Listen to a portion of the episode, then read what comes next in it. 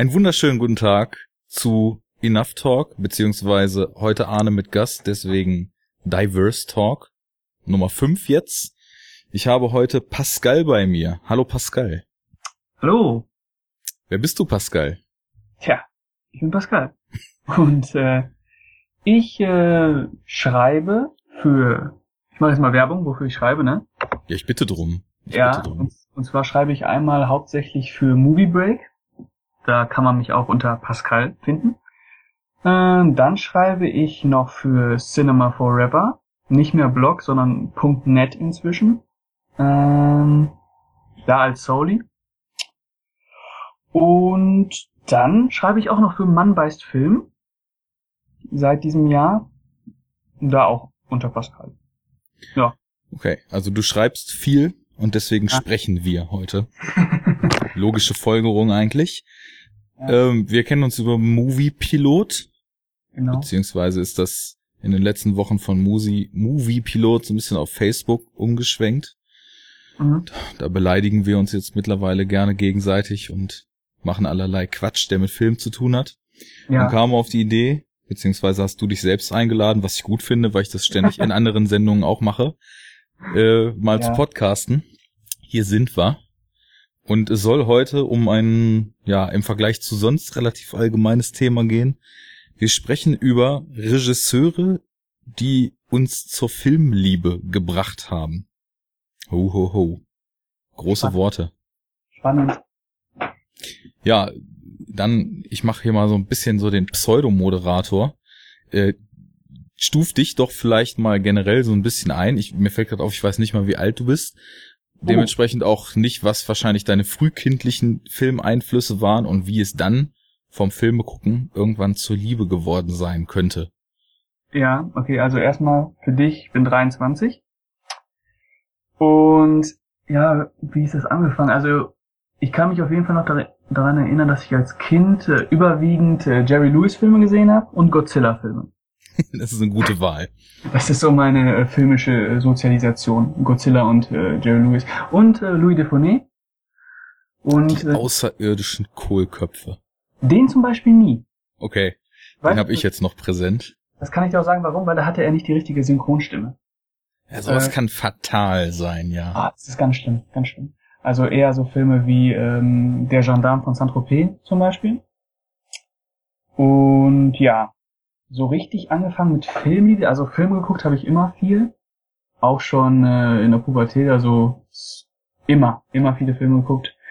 Aber so, so wirklich damit auseinandergesetzt, also dass Filme auch mehr sein können, das ist, glaube ich, erst so wirklich mit 18 angefangen. Okay, ich rudere aber direkt schon mal noch mal ein Stück zurück. Wir stehen ja hier für Ausführlichkeit. Wir haben nämlich in, in vorherigen Sendungen schon gemerkt, dass es auf den kindlichen äh, Filmkonsum einen unheimlichen Einfluss hat, wie so die Distributionskanäle, die einem zur Verfügung standen, sich gestaltet haben. Also gab es in der Familie Videorekorder, später DVD-Player, wie restriktiv wurde das Fernsehen gehandelt, etc. Ja, also Videorekorder gab's. Mit zwölf habe ich meinen ersten ähm, DVD-Player geschenkt bekommen und meine allererste ähm, ähm, Blu-ray, ach Blu-ray, meine allererste DVD, die ich mir gekauft habe, war übrigens Scary Movie, muss ich sagen. Den habe ich mir heimlich so gekauft, weil der war ist ja ab 16 und ich war 12. Ähm, ja, Scary Movie und ähm, dann zu Weihnachten meine allererste DVD war Spider-Man. Den habe ich auch tatsächlich, glaube ich, dreimal hintereinander geguckt damals. Das war, das war, das war ein wahnsinniges Erlebnis, weiß ich noch. Und Den, dann, den hast du dann vorher im Kino noch nicht gesehen. Nee, nee, nee, hatte ich noch nicht gesehen. Das war, den wollte ich unbedingt haben und dann habe ich den gekriegt zu Weihnachten. Und äh, dann habe ich den geguckt und das war eine Offenbarung. Äh, ja. Und ähm, danach gab's dann, weil ich habe äh, nach Weihnachten Geburtstag am 29. Da habe ich dann Pearl Harbor geschenkt bekommen.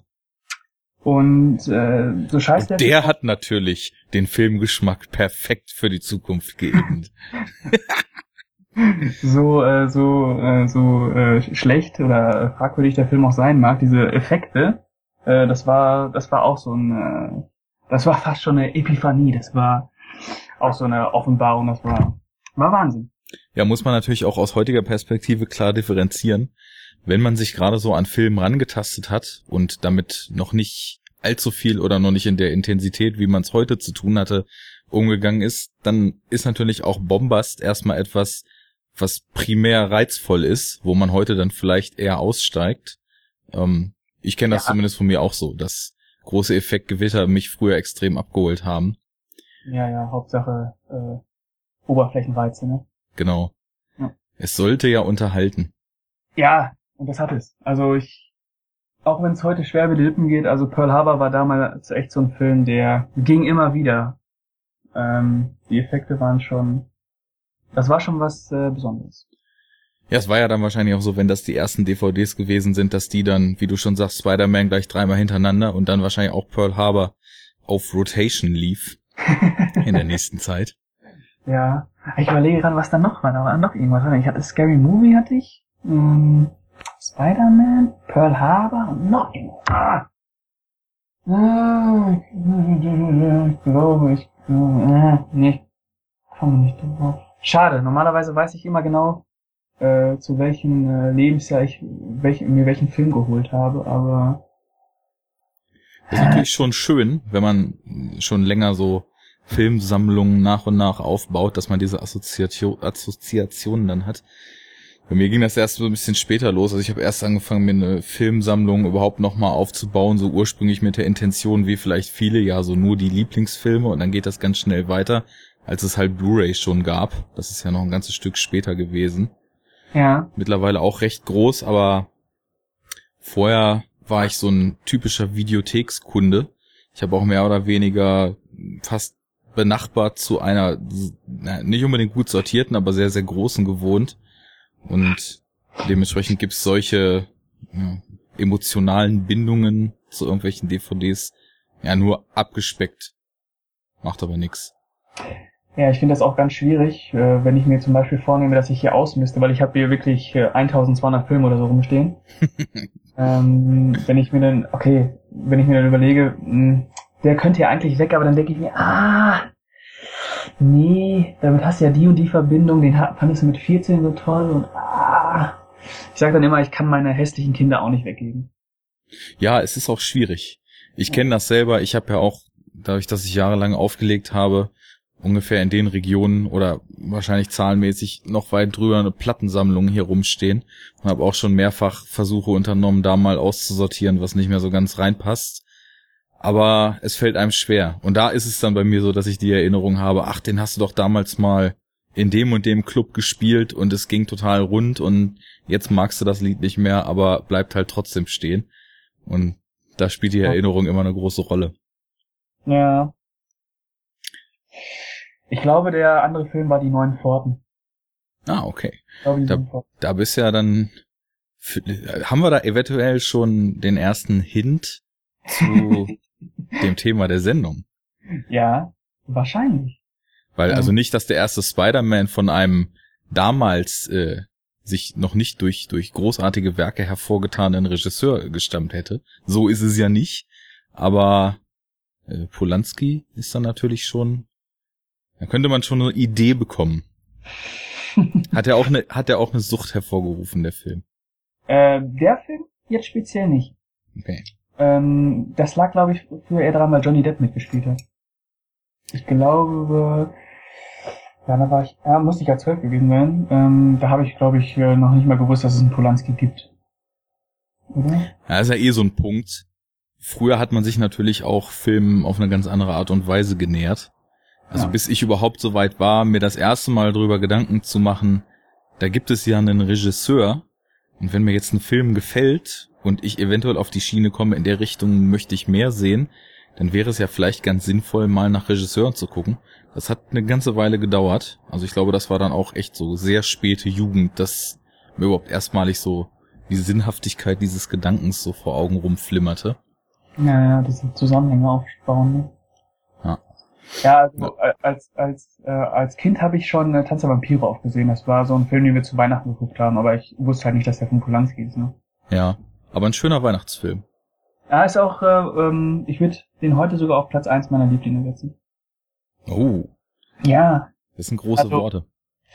Einfach so äh, aus äh, persönlichen ähm, Empfinden raus. Natürlich ist es nicht der beste Film aller Zeiten, würde ich nicht sagen, aber es ist, glaube ich, so Platz eins äh, der Filme, die ich mitnehmen würde auf eine einsame Insel und immer wieder gucken könnte.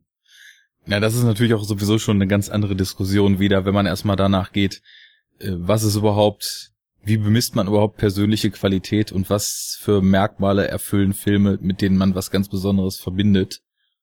Das führt aber, glaube ich, dann tatsächlich erstmal zu weit, weil da kann man auf jeden Fall eine eigene Sendung drum machen. Wobei man, so, so, sag. Äh, wobei man ja sagen muss, dass ähm, Tanz der Vampire, auch wenn man ihn jetzt so ähm, an äh, objektiven Statuten abmessen würde, immer noch ein sehr guter Film ist. Ja, selbstverständlich. Also das, aber die Frage ist dann natürlich, welche, welche objektiven Maßstäbe legt man da überhaupt an? Ja. Und da muss man objektive Maßstäbe erstmal definieren. Und dann ist schon wieder die Frage, wie rezipiere ich den Film denn überhaupt primär? Weil das ja dann auch wieder einen Einfluss auf die Maßstäbe hat. Wenn ich den jetzt als Komödie sehe, muss ich natürlich wieder ganz andere anlegen, als es der Fall wäre, wenn ich jetzt sage, den, den dezenten Gruselfaktor, der da drin steckt, den ich jetzt nicht sonderlich ausgeprägt finde, aber andere vielleicht schon. Das ist ja, ja. Sehr, sehr subjektiv, was man überhaupt aus dem Film zieht. Mhm. Naja, aber nun, äh, denn, also das waren die drei DVDs. Wir gehen mal in der Chronologie ein bisschen weiter. Filmsucht entwickelte sich so langsam, ja?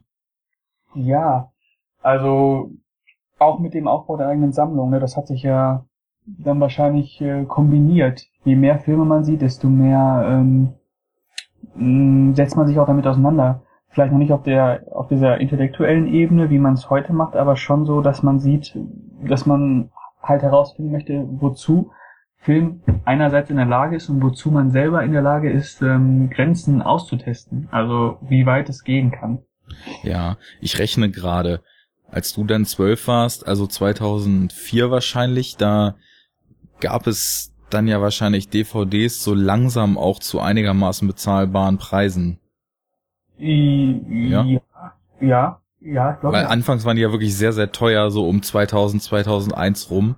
Und ich glaube, so mit dem Euro ging ja dann so rapide dieser Preisverfall, dass man plötzlich dann Discount-Angebote von so und so viel für 20 Euro bei Saturn mitnehmen konnte und im Netz plötzlich günstiger gehandelt wurde. Was ja natürlich, wenn man im Alter von 12 bis 16 ist, auch ein entscheidender Faktor ist, um sich eine DVD-Sammlung aufzubauen. Ja, also ich kann mich nur daran erinnern, dass die Filme am Anfang immer so 25 Euro gekostet haben. Das war schon okay, das war dann, scheiß teuer. Das sind dann auf jeden Fall noch die späten Ausläufer so der, der Einführungspreise, wo man dann mal so 60 Mark für einen Film auf DVD bezahlt hat. Ist auch ja. irre, wenn man sich das heute mal so überlegt. Vor allem, wenn man sich dann nochmal äh, vor Augen führt, dass ich äh, so viel Geld mal für Racketech ausgegeben habe. ja, da darf man wahrscheinlich gar nicht von anfangen, was da alles so zwischensteht. ja. Ah, ja. Ja, und dann hat das seinen äh, Lauf genommen, ne? Und je mehr Filme, desto mehr Leidenschaft, könnte man beinahe sagen. Und dann natürlich äh, am Wochenende heimlich wach geblieben. Ähm, Fernsehen geguckt Mhm. Kabel 1 war da immer eine, also ähm, die Horrorfilme, die samstags kamen. Halloween und sowas kam ja meistens auf Kabel 1 oder auf ARD. Ja, ich, ich habe so ein bisschen das Gefühl auch, dass das vielleicht so vor 10, 15 Jahren, es waren auch schon viel B-Movies, die so im Nachtprogramm liefen. Aber wenn man sich heute mal so schaut, was nachts auf den TV-Kanälen läuft, ist es größtenteils ja wirklich nur noch Mist. Und damals konnte man tatsächlich auch, glaube ich, noch besser mal so sich so eine Art Klassikerbildung äh, im Nachtprogramm zusammensuchen. Bin ich aber mir nicht ganz sicher, ob man da vielleicht noch weiter für zurückgehen muss. Also ich meine, auf den öffentlich-rechtlichen kommen ja auch heutzutage noch so wochentags um drei Uhr morgens laufen die guten Filme. Ja. ja. Wo dann ein Großteil der Bevölkerung sowieso seelenruhig schlummert. Ja. Da äh, macht sich ein, ähm, ein Rekorder bezahlt. Auf jeden Fall. Das war, glaube ich, bei mir so das Tool der Wahl, wo ich tatsächlich dann erstmalig sowas wie Lieblingsfilme entwickelt habe. Wir haben halt irgendwie damals recht spät einen Videorekorder erst bekommen. Und dann, ja. ja, auch ganz normal, wie man das halt gemacht hat, aus dem TV aufgenommen oder von irgendwelchen Leuten Kassetten ausgeliehen. Und da haben sich dann auch so nach und nach so ein paar Favoriten zusammengestellt, die halt immer mal wieder reingeschmissen wurden.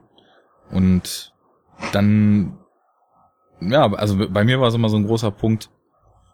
Ich habe halt immer mindestens gleichwertig oder früher auch noch ausgeprägter, als es auf Filme zutraf, immer noch so eine Musikliebe mit mir rumgeschleppt. Mhm. Und ich glaube, dass sich das dann ungefähr so in äquivalente Regionen eingepegelt hat. Das muss dann so mit 16, 17, 18 den Dreh gewesen sein. Ich muss jetzt mal rechnen. Ja, als ich 16 war, das war dann auch die Zeit, wo so ein paar Schlüsselfilme rausgekommen sind, die ich so für meinen filmgeschmacklichen Werdegang als prägnant raussuchen würde. Um, ähm, und eben mir gezeigt haben erstmalig, dass es sich halt total lohnt, dann auch mal weiter zu gucken und mal tiefer in die Materie zu kommen. Und da sind wir, glaube ich, dann tatsächlich schon bei den ersten Regisseuren. Ja. War das bei dir so auch so, dass du irgendwelche einschneidenden Filmerlebnisse dann hattest, wo so richtig so ein Knoten geplatzt ist oder eher so ein schleichender Prozess durchgängig, wie du eben beschrieben hast? Äh, es war einerseits dieser schleichende Prozess, der blieb auf jeden Fall die ganze Zeit, aber es war halt auch ähm, manchmal so, dass man halt Filme gesehen hat und dann gemerkt hat, dass da, äh, dass da mehr hinter ist. Ne? Also ich kann mich noch erinnern, wie ich das erste Mal Pulp Fiction gesehen habe. Ja. Ähm, und ge gedacht habe, das ist äh, sowas hast du vorher noch nicht gesehen. Das ist der Film der Filme. Das werde ich nie vergessen. ähm, das ging, glaube ich, einigen so. Ja, es ist, äh, das war einfach, das war so ein so ein, äh, so ein Glückserlebnis. Also. Und aber an und für sich würde ich eher sagen, dass es der schleichende Prozess war, diese, diese, ähm, diese Menge an Filmen über die ganze Zeit halt verteilt. Wobei man natürlich immer wieder Highlights ausmacht, wie zum Beispiel Pulp Fiction. Oder welcher Film äh, sich auch bei mir tief ins Gedächtnis gebrannt hat, als ich ihn das erste Mal gesehen habe, ist äh, American History X. Oh ja. Oh ja. Äh, auch ein Film, den ich äh, mir heimlich gekauft habe, ich glaube mit 13 sogar. Werde ich nie vergessen. Gute, que gute Quellen gehabt, auf jeden Fall. Ja, meine Oma hat nie hinten drauf geguckt. als das Freigabe drauf stand. Da habe ich mir sogar mal mit 14 8 Millimeter gekauft. oh, auch nicht schlecht. das ist, das läuft alles unter Frühbildung. Ja, ja. ja. Und der 8 Millimeter war sogar damals mit 14, äh, 15 einer meiner absoluten Lieblingsfilme. Ähm, wenn ich die heute gucke, geht gar nicht mehr. Also ähm, aber ja, sowas, sowas äh, gehört einfach dazu, dass man sich mit äh, auch mit Filmen auseinandersetzt, die man eigentlich besser nicht sehen sollte in, in, äh, in, diesem, in diesem Alter. Finde ich persönlich. Definitiv. Also die Hörer denken jetzt wahrscheinlich, ah, jetzt erzählt das schon wieder, wie schön, dann hören wir es zum zehnten Mal. Aber es gibt von mir halt auch dieses immer wieder gern hervorgeholte Alien-Trauma, was ich aus meiner frühen Kindheit habe. Und zwar habe ich erstmalig, es ist so schön absurd, wir waren mit der Familie im Urlaub in der Türkei, wurden nachts abgeholt von dem Hotel, so Transfer, schön Pauschalurlaub, ne, zum ja. Flughafen zurück. Und der Flug hat ganz kurzfristig irgendwie mehrere Stunden Verspätung gehabt, was dann so den Effekt hatte, dass wir uns da die Nacht um die Ohren schlagen mussten. Und dann habe ich mich in diesen Fernsehraum, den es damals halt noch so gab, äh, verpieselt, wo halt nachts um weiß ich nicht, 2.30 Uhr, 3 Uhr, zwei türkische Männer drin saßen, geraucht haben und auf Türkisch Alien 2 geguckt haben. Und in türkischer Synchronisation. Und ich habe mich dann da halt einfach so dazugesetzt und habe dann demnach mit, ich weiß nicht, wie alt ich war, neun oder zehn, dann erstmalig in türkischer Synchro Alien 2 gesehen und bin dann doch leicht traumatisiert aus der ganzen Sache rausgegangen, weil Türkisch hin oder her, was da geredet wurde, ist dann natürlich in dem Alter irgendwann völlig egal. Ja. Wenn du diese fiesen, fiese Atmosphäre, diese fiesen Weltraummonster da siehst. Und äh, das hat aber, glaube ich, so ein bisschen so eine Affinität zu Genre-Kino, morbidem Zeug, Horror, Grusel etc. direkt schon hervorgerufen, weil was glaube ich Leute, die gern Horror gucken, wobei ich jetzt, ich bin ja nicht so der absolute Horrorhead wie jetzt so unsere MP-Kollegen Jaco oder so, die wirklich alles mitnehmen. Ja, das ist, äh, ja. es, teilweise fällt Horror auch bei mir immer mal so ein bisschen unter den Tisch, aber ich glaube, so eine gewisse Genre-Affinität ist auf jeden Fall da. Mhm. Und wer weiß, ob das so gekommen wäre, wenn diese frühen traumatischen Erlebnisse inklusive daraus resultierender lang anhaltende Beklemmungen nicht so gewesen wären.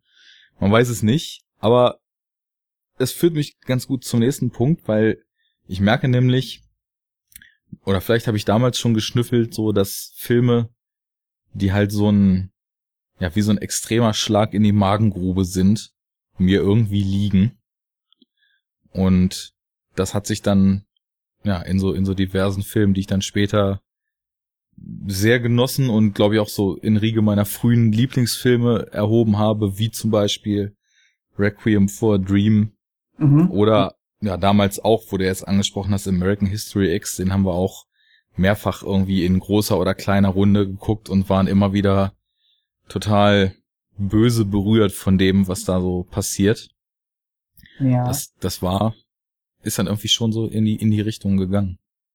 Wobei auch bei dem jetzt äh, speziell, der hatte auch, ähm, wenn ich mir den heute angucke, immer noch ein guter Film, aber der hat echt äh, Federn gelassen, muss ich sagen. Also, hast du den schon mal wieder gesehen in der letzten Zeit? Oder? Nee, der gehört auch zu so einer großen Liste von Sachen, die ich früher sehr mochte, sehr lang nicht gesehen habe und so ein bisschen Angst vor dem Rewatch habe.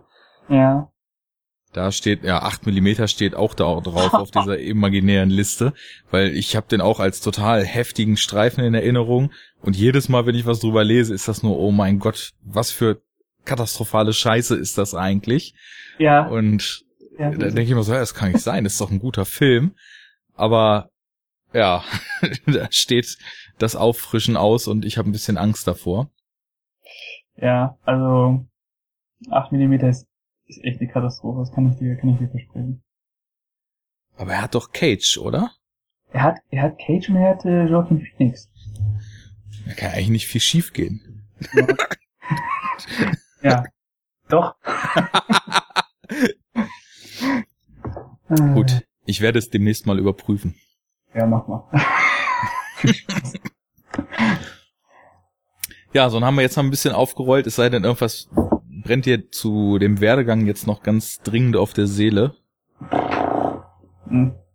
Nö, außer halt, wie du schon sagtest, dass diese, diese emotionalen, diese emotionalen Knotenpunkte, die man mit bestimmten Sachen hat, die sind halt wirklich ausschlaggebend dafür, ja. wofür, äh, womit man sich auch später äh, beschäftigen möchte, glaube ich. Ja.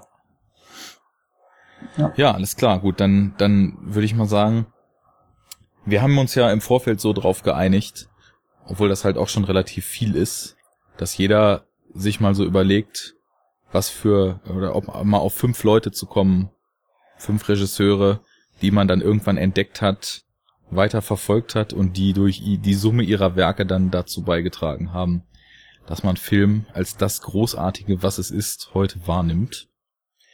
Ich lasse dir mal den Vortritt. Okay, ich wähle jetzt einen aus, oder? Ja, klar. Mm, dann fange ich mal mit einem mega Konsensregisseur an, und zwar Martin Scorsese oder Scorsese. Scorsese. Scorsese. Scorsese. ja, wie auch immer.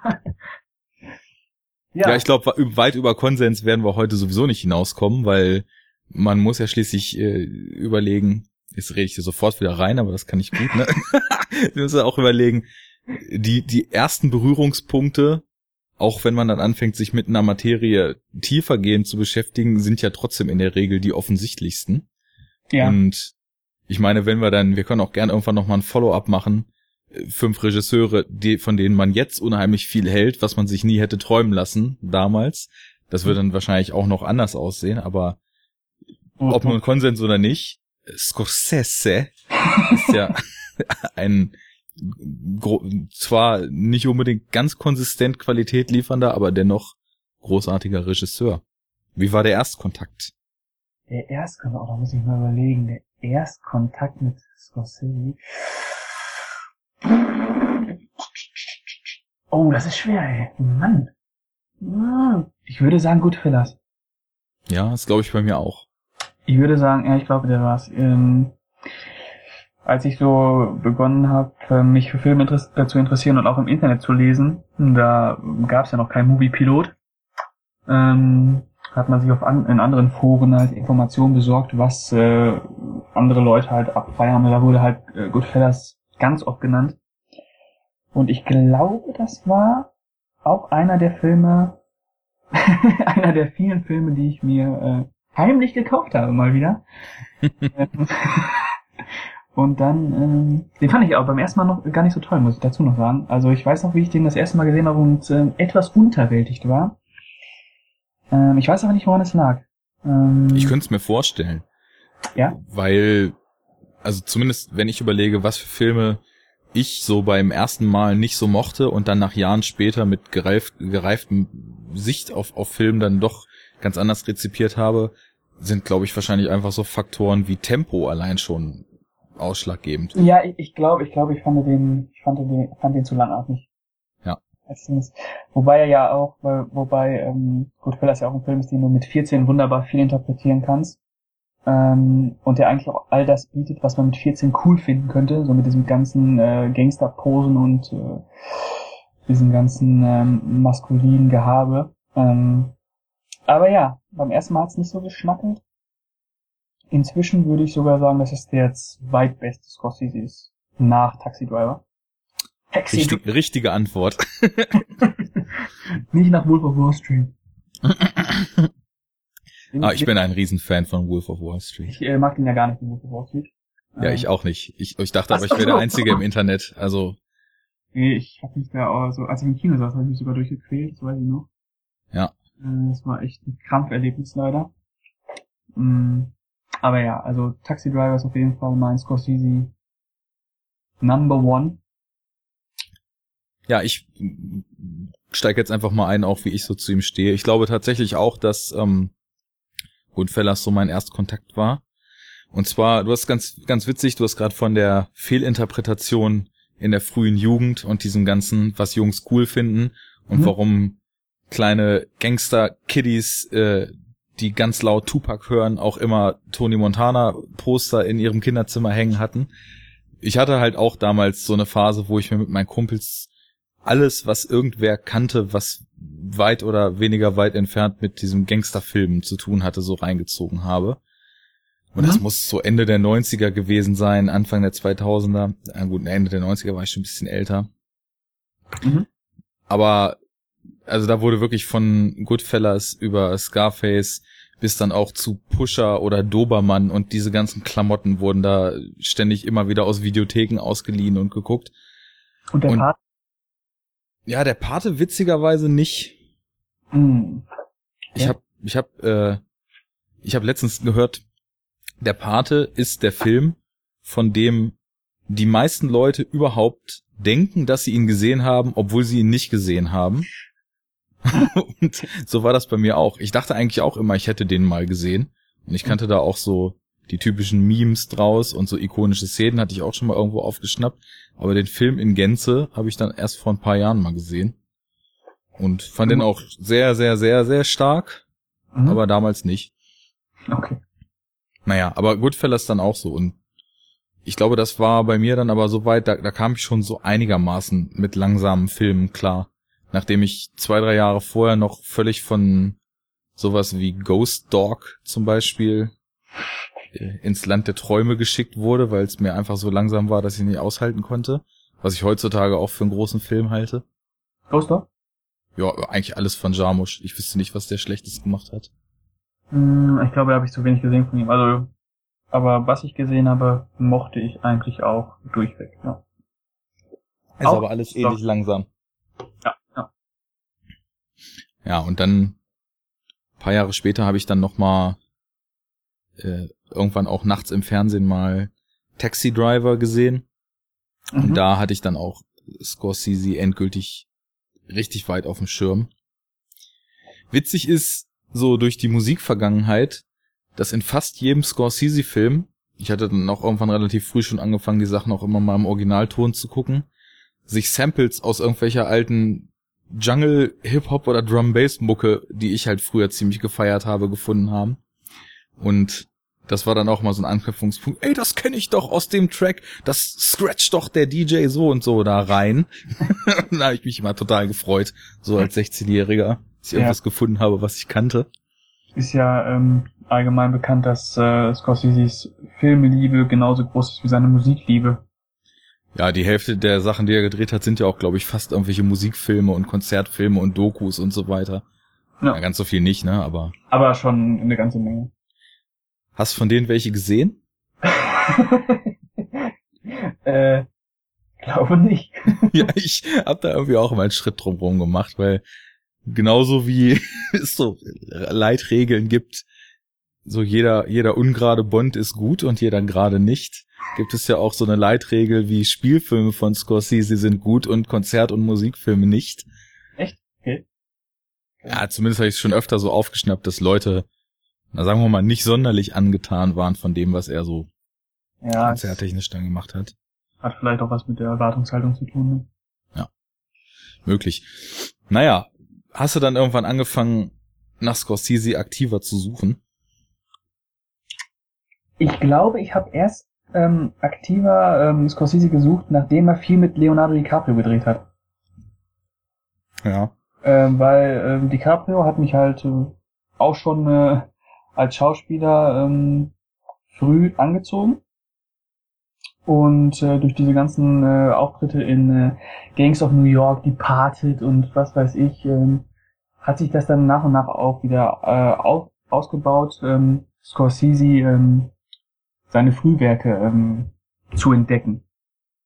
Und, Da habe ich mal ziemlich große Lücken, glaube ich. Wie ja, ging denn das los? War Alice sein erster? Boah, da fragst du mich was. Alice müsste auf jeden Fall einer seiner ersten sein. Oder was, äh, die Faust der Rebellen? Äh, pff, ja. Äh, also sehr früh ist ja auch Mean Streets. Ich glaube, das können wir jetzt schon mal sicher sagen. ja, und aber- äh, Faust, die Faust der Rebellen war auf jeden Fall auch sehr früh. Alice, Alice lebt hier nicht mehr, heißt ja, ne? Alice Ja, genau. wohnt hier nicht mehr. Ja. Und dann kam ja, kam ja schon Taxi Driver. Ähm, irgendwann. Oder, oder New York. New York kam da, glaube ich, vorher, oder? Nee, der war so noch ein, zwei Jahre später, soweit ich weiß. Okay. Und da war ja noch ähm, Wie ein wilder Stier. Kam dann. Nach Taxi. Und der, und der wundervoll unterschätzte King of Comedy. Oh, ja, der ist großartig. Den habe ich letztens noch mal gesehen. Ey. Boah, ist der gut. Mann. Ist auch ah, vielleicht sogar Platz drei meiner liebsten Scorsese. Ja, ich hab, kann da gar nicht so eine Rangliste aus, aus dem Stehgreif geben. Ich weiß nur, dass ich von ihm erwiesenermaßen, glaube ich, Taxi Driver schon am besten finde. Aber es ist echt schwer, sich zu entscheiden, weil ich finde, also selbst so Experimente wie jetzt Hugo Cabret da vor ein paar Jahren Mhm. haben ja aus einer ganz anderen Perspektive auch wieder total viel geben können. Ja. Denkt man ja auch nicht, dass so der absolute, ja, Drahtzieher, was Italo-Gangsterstreifen in mehreren Jahrzehnten betraf, plötzlich mal so total locker flockig von der Hand runter einen Kinderfilm dreht, der für Kinder und Erwachsene anscheinend funktioniert. Ja. Das fand ich auch ganz schön. Kennst du Wobei- den? Ja, ja, kenn ich. ne? Ja, klar. Ähm, wobei ich den jetzt ähm, nicht großartig fand, aber sehens, ich würde sagen, war sehenswert. War, war gut. War ein schöner kind, äh, Kinderfilm, wo Scorsese auch für Kinder nochmal seine Filmliebe so ausstellen konnte, ne? Ja. Ja. Das ist ja auch von Referenzen und Zitaten Ja. derart vollgestopft. Ja, das bis zum geht mehr. Bis zum geht mehr. Aber das sind alle Filme von Scorsese. Ähm, nur halt bei äh, Cabré ist es halt wirklich äh, ähm, auch ähm, im Primärtext, sagen wir so.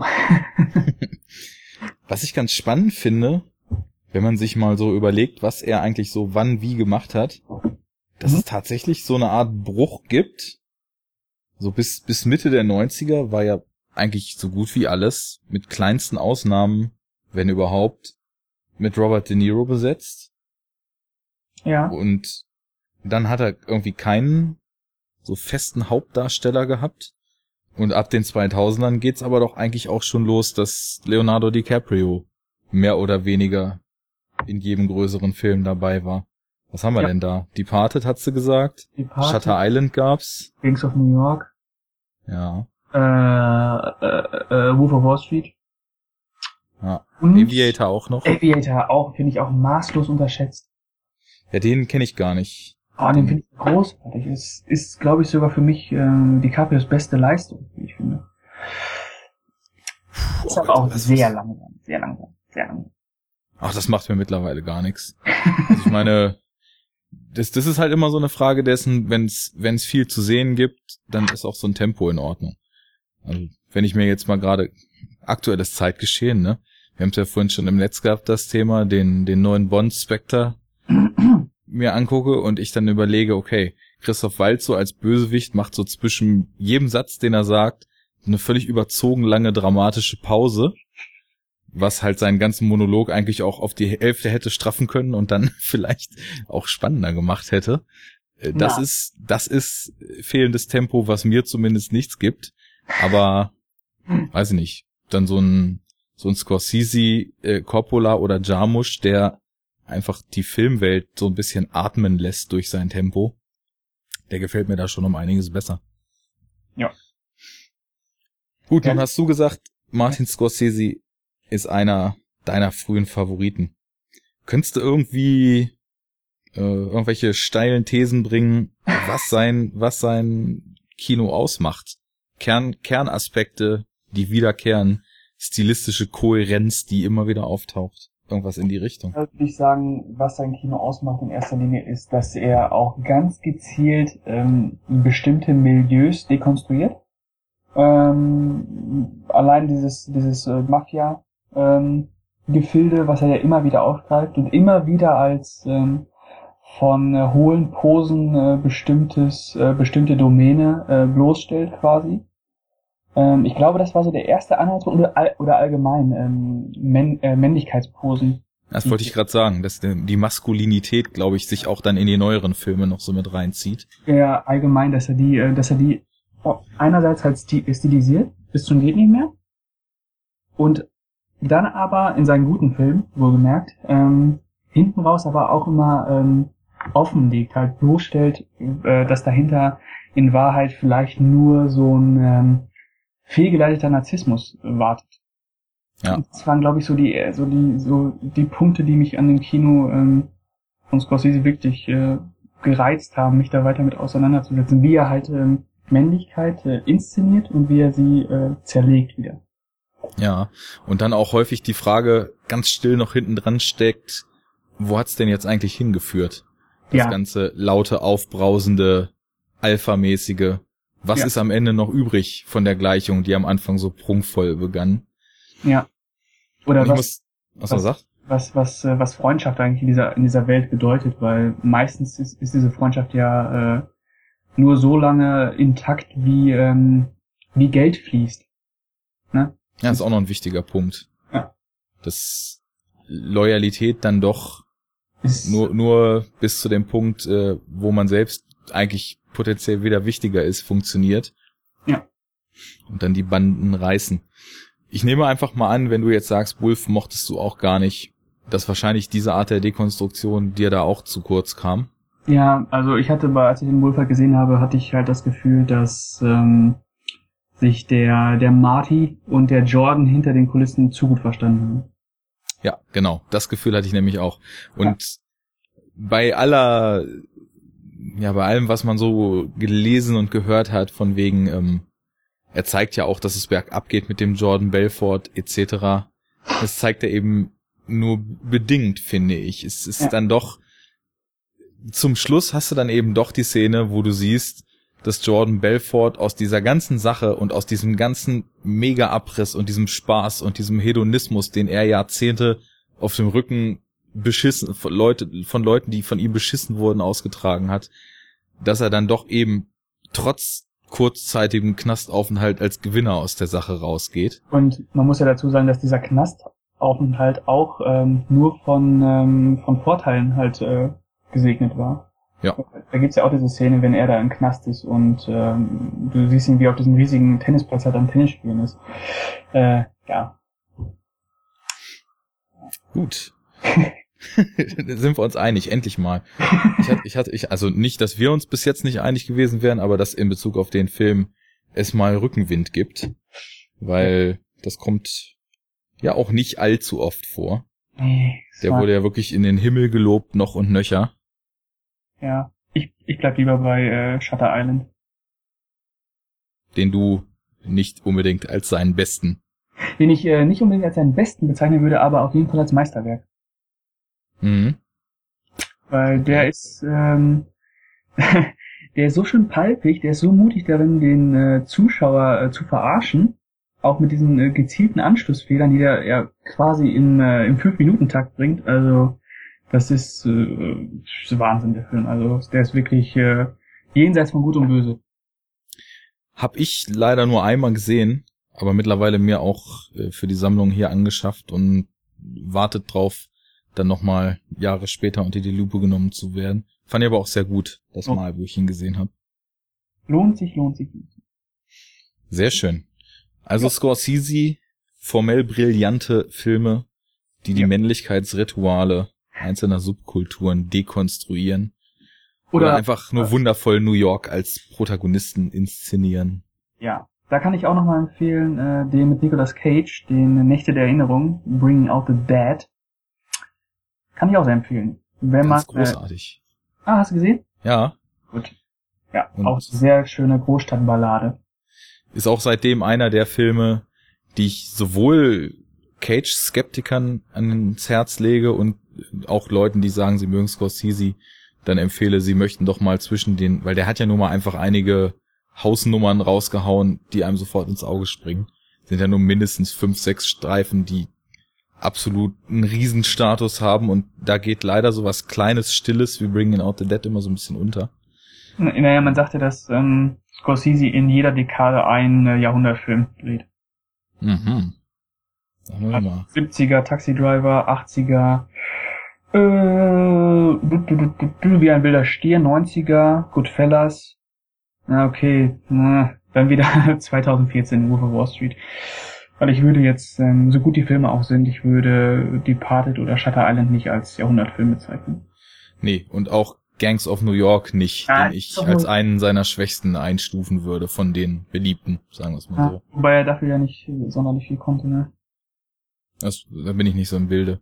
Ja, Diese Produktionsgeschichte oder? Ja, ja, irgendwie wollte der ja einen Vier-Stunden-Film machen und äh, das wurde ihm wohl vom äh, von der Produktionsfirma verwehrt. Und das merkst du halt auch bei Gangs of New York, der ist total zerfranst.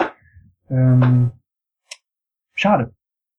Ja, das macht aber jetzt Sinn, wo du es sagst, weil Ja. so dieses stringente Gefühl da drin fehlt so ein bisschen. Ja. Und er hat halt auch diesen mega äh, Set-Charakter. Also der, der, der wirkt halt nicht, äh, wirkt halt nicht so wie so ein richtig stimmiger Scorsese, das wirkt halt wie im, wie im Studio runtergedreht. Also das kommt noch dazu. Und dann kommt noch Cameron Diaz dazu. Das habe ich auch nicht verstanden. ja, äh, auch nicht unbedingt die kompetenteste Dame. Nee. Aber man hat ja Daniel Day-Lewis, der, der bullert alles weg. Jo, Ju. immer gut, der Mann. Ah. Gut. Ja. Dann äh, spiele ich mir mal selbst den Ball zu und ähm, nenn mal meinen ersten Pick. Äh, das ist interessanterweise jemand, der heutzutage eigentlich noch genauso in meiner Gunst steht, beziehungsweise sie letztes Jahr minimal verspielt hat. Uh. Ähm, also nicht dauerhaft, sondern der muss jetzt mal wieder was machen, was sich wie ein Film von ihm selbst anfühlt. Äh, einschneidendes Filmerlebnis für mich, äh, Jahrtausendwende gerade um, Requiem for a Dream. Ah, ich dachte, du meinst äh, Christopher Nolan jetzt. Was, äh, Interstellar fand ich nicht fürchterlich, aber auch schwächer als das, was er vorher so gemacht hatte. okay. Ja. Ja. Requiem for a Dream. Mhm. war für mich zum einen, weil ich damals, ja, dadurch, dass ich mich eben regelmäßig ja, in Subkulturen elektronischer Musik jeglicher Art und Weise bewegt habe, zwangsweise viel Kontakt zu Menschen hatten, die Drogen nehmen. Mhm. Und äh, ja, auch weil der Film, also deswegen hatte natürlich der Inhalt auf mich einen ziemlichen Impact, Ja. weil das war jahrelang für mich ein Film, wo ich gesagt habe, ist ein Lieblingsfilm, den ich nie wieder gucken will, weil er mir einfach zu unangenehme Nachwirkungen jedes Mal beschert hat. Mhm. Aber ich glaube, was, was für, bei Requiem for a Dream für mich einschneidend war und natürlich auch stellvertretend für Darren Aronofskys Filme insgesamt ist, dass mir die Inszenierung erstmalig extrem bewusst geworden ist. Also, wie wird da audiovisuell rangegangen? Wie schafft der Mann es eigentlich, ja, Stimmung zu erzeugen, obwohl er teilweise nur gewöhnliche Motive zeigt, die aber durch die, den, das Zusammenspiel mit der Musik, die Art, wie die Kamera geführt ist, ich weiß gerade gar nicht, wer da überhaupt Kameramann war, ähm, Hm. so eine gewisse Stimmung eben erzeugt. Und dann war ich damals, nachdem ich den Film so ein bisschen verdaut hatte, total ja, drauf aus, endlich mal zu sehen, was der Mann noch so gemacht hat. Das war natürlich zu dem Zeitpunkt noch etwas rar. da gab es ja vorher nur, nur eben Pi. Ja. Der wurde dann sich natürlich aber sofort besorgt und hat mich auf völlig andere Art und Weise, glaube ich, ähnlich verstört, wie es bei Requiem der Fall war.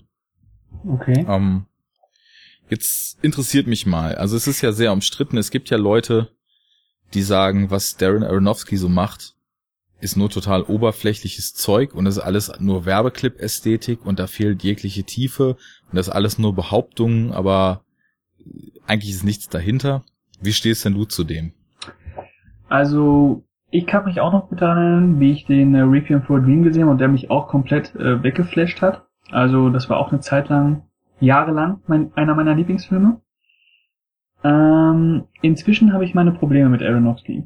Und das auch aus den Gründen, die du gerade genannt hast, weil ähm, Aronofsky ist für mich ein sehr ähm, formalistischer Regisseur, also wirklich ein Regisseur, der ähm, durch seine Oberflächenreize halt ganz gezielt versucht, äh, eine bestimmte Stimmung zu erzeugen. Ist ja kein Problem.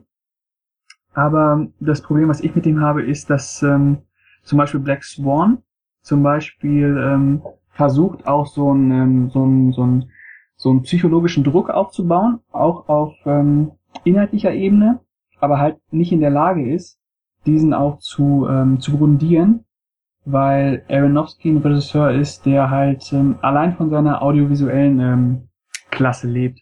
Also, äh, wie, wie kann ich das am besten ausdrücken? Ähm, es ist auf jeden Fall ein Regisseur, der ähm, interessante Filme macht, aber ich mag seine Art nicht, wie er versucht, ähm, Motive oder äh, Themen zu vermitteln, sagen wir so, weil sein, äh, weil seine, weil seine Ästhetik einfach zu ähm, zu markant ist für, für gewisse inhaltliche ähm, Gedankenspiele.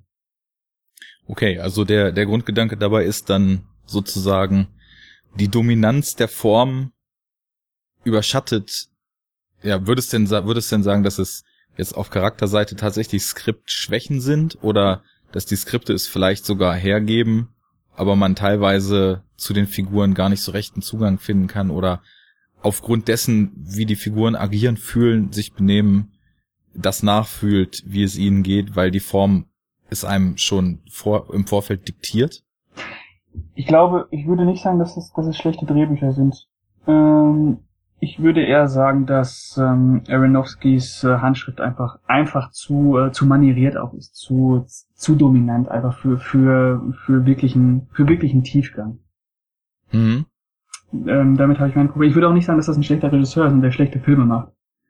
Äh, aber wie gesagt, also wirklich, wirklich ein Tiefgang, ah, mh, hm, schwierig. Also der, der beste Film von ihm ist für mich immer noch The Wrestler, weil das ist so ein Film, wo äh, Aronofsky halt mal seine seine seine Handschrift halt so ein bisschen, seine äh, audiovisuelle Handschrift so ein bisschen zurückschraubt und wirklich mal so den Fokus komplett auf äh, auf, auf einen Charakter legt. Ja, das, das hätte ich nämlich jetzt als nächstes gefragt, ja. weil ich würde auch sagen, dass der Wrestler definitiv, was seine Filmfiguren betrifft, so der persönlichste Film ist, den er gedreht hat. Ja. Ob, obwohl ja in Requiem for a Dream eben auch mehrere Figuren komplett beim Absturz begleitet werden und auch in Pi man relativ nah an dem Mathematiker ist, der da eben auf diese Zahl so abdreht. Aber dennoch sind also gerade die frühen beiden Filme die gehen ja was, was teilweise Schnittsequenzen und so weiter betrifft, noch in Richtung, die noch echt nah an, ja, bei Pi würde ich fast sagen, noch Experimentalfilm teilweise ist. Und Requiem for a Dream ist eben auch sehr, sehr überstilisiert. Ich fand es aber jetzt spannend, dass du gerade Black Swan angesprochen hast, weil aus gewissen Gründen ist das für mich, also ich, ich habe die jetzt alle auch lang nicht mehr gesehen. Ich habe Black Swan, nachdem der im Kino war, noch einmal gesehen und dann, ja, Noah einmal im Kino. Das hat auch auf Lebzeit gereicht. Mhm. Und ich weiß nicht, wie stehst du zu dem? Zu Noah? Ja. Ähm, ist, wenn ich ganz ehrlich bin, mein heimlicher Liebling von Aronofsky. Uiuiuiui. Ui. okay. Ja. Das motiviert mich natürlich, den nochmal zu gucken und dich in die Sendung einzuladen dazu. also.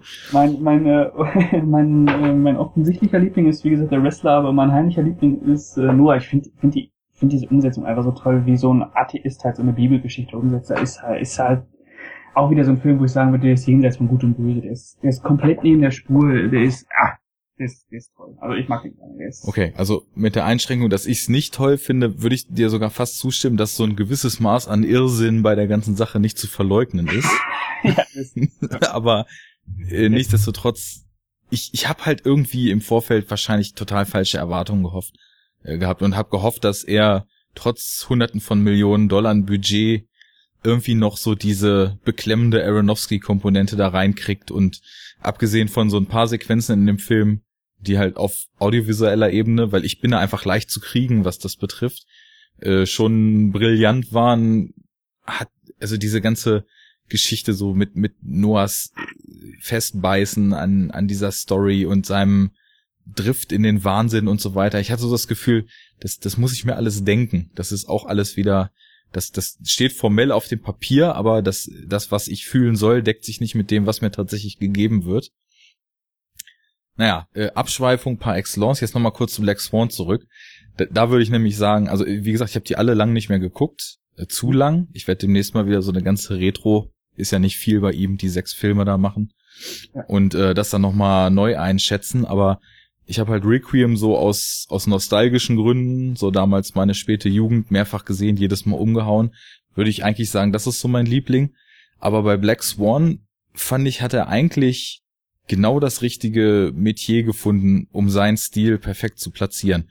Weil diese ganze Welt, die er da so in, in dem Film reinzieht, diese, dieser, ja, oberflächliche, nur auf äh, Präsenz der eigenen selbst getrimmte Ballettzirkus, die, diese ganze Bühnenwelt, das ist ja eigentlich alles eine Welt, die komplett nur von Äußerlichkeiten, von Präsentationen der eigenen Art und, und von Fassade lebt.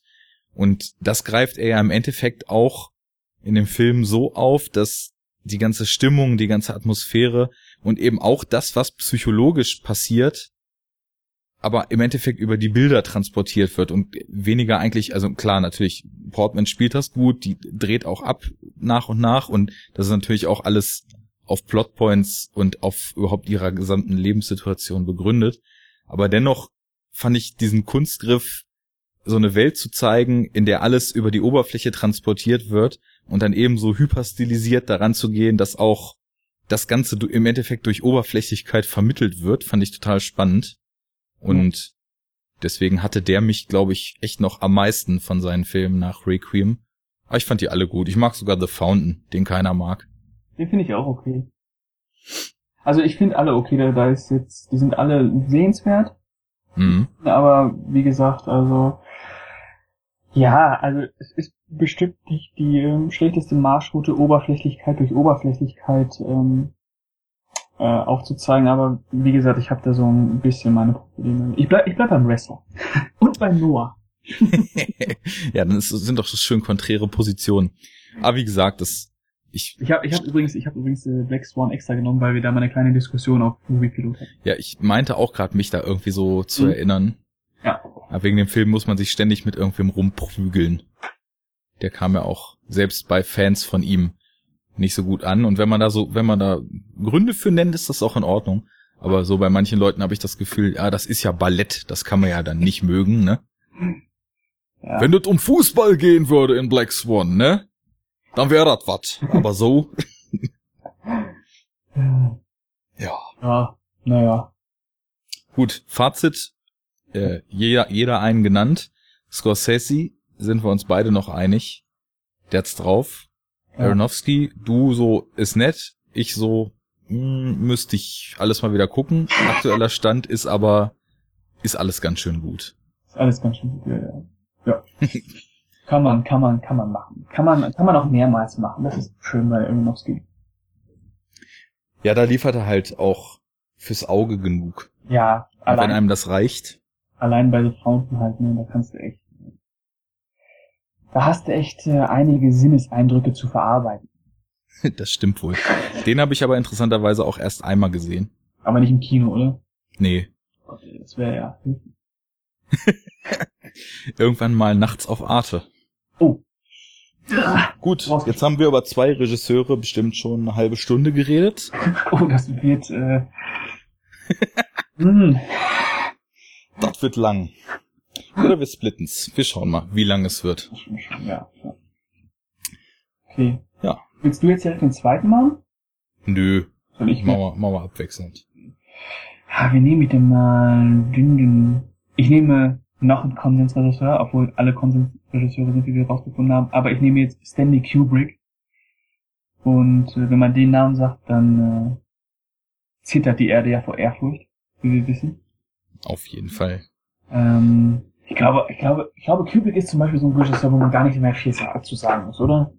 Muss man da echt? Nee, oder? Puh, eigentlich nicht. Äh, aber wir, wir machen ja hier sub subjektiv und persönlich. Deswegen, also ich, wir müssen jetzt, denke ich, nicht seine Filme einzeln durchkauen, aber spannend finde ich dann natürlich, wie du den entdeckt hast. Ja, da muss ich Und- mal wieder überlegen. Ich glaube, Gerade weil, gerade weil er ja auch ein paar Filme im Gepäck hat, die man eventuell auch erst wertzuschätzen weiß, wenn man sich dann auch mit Langsamkeit angefreundet hat, Mhm. damit angefreundet hat, auch mal aus Subtext äh, die Unterhaltung und äh, die Substanz zu ziehen und nicht nur auf die Oberflächlichkeit zu schauen. ja, Wie war das? also mein erster Kontakt mit Kubrick, das weiß ich glaube ich noch relativ genau, das war auch im Free TV und zwar Full Metal Jacket. Full Metal Jacket war der erste Kubrick-Film, den ich gesehen habe, und zwar eine lange Zeit lang nur die erste Hälfte. okay. nur die Ausbildungsphase, weil die ist halt, die ist halt, die ist halt- also die ist halt unfassbar einnehmend halt von der, von der, von der Wirkung einfach, ne, die ist einfach, die nimmt einfach, reißt einfach komplett mit, ne.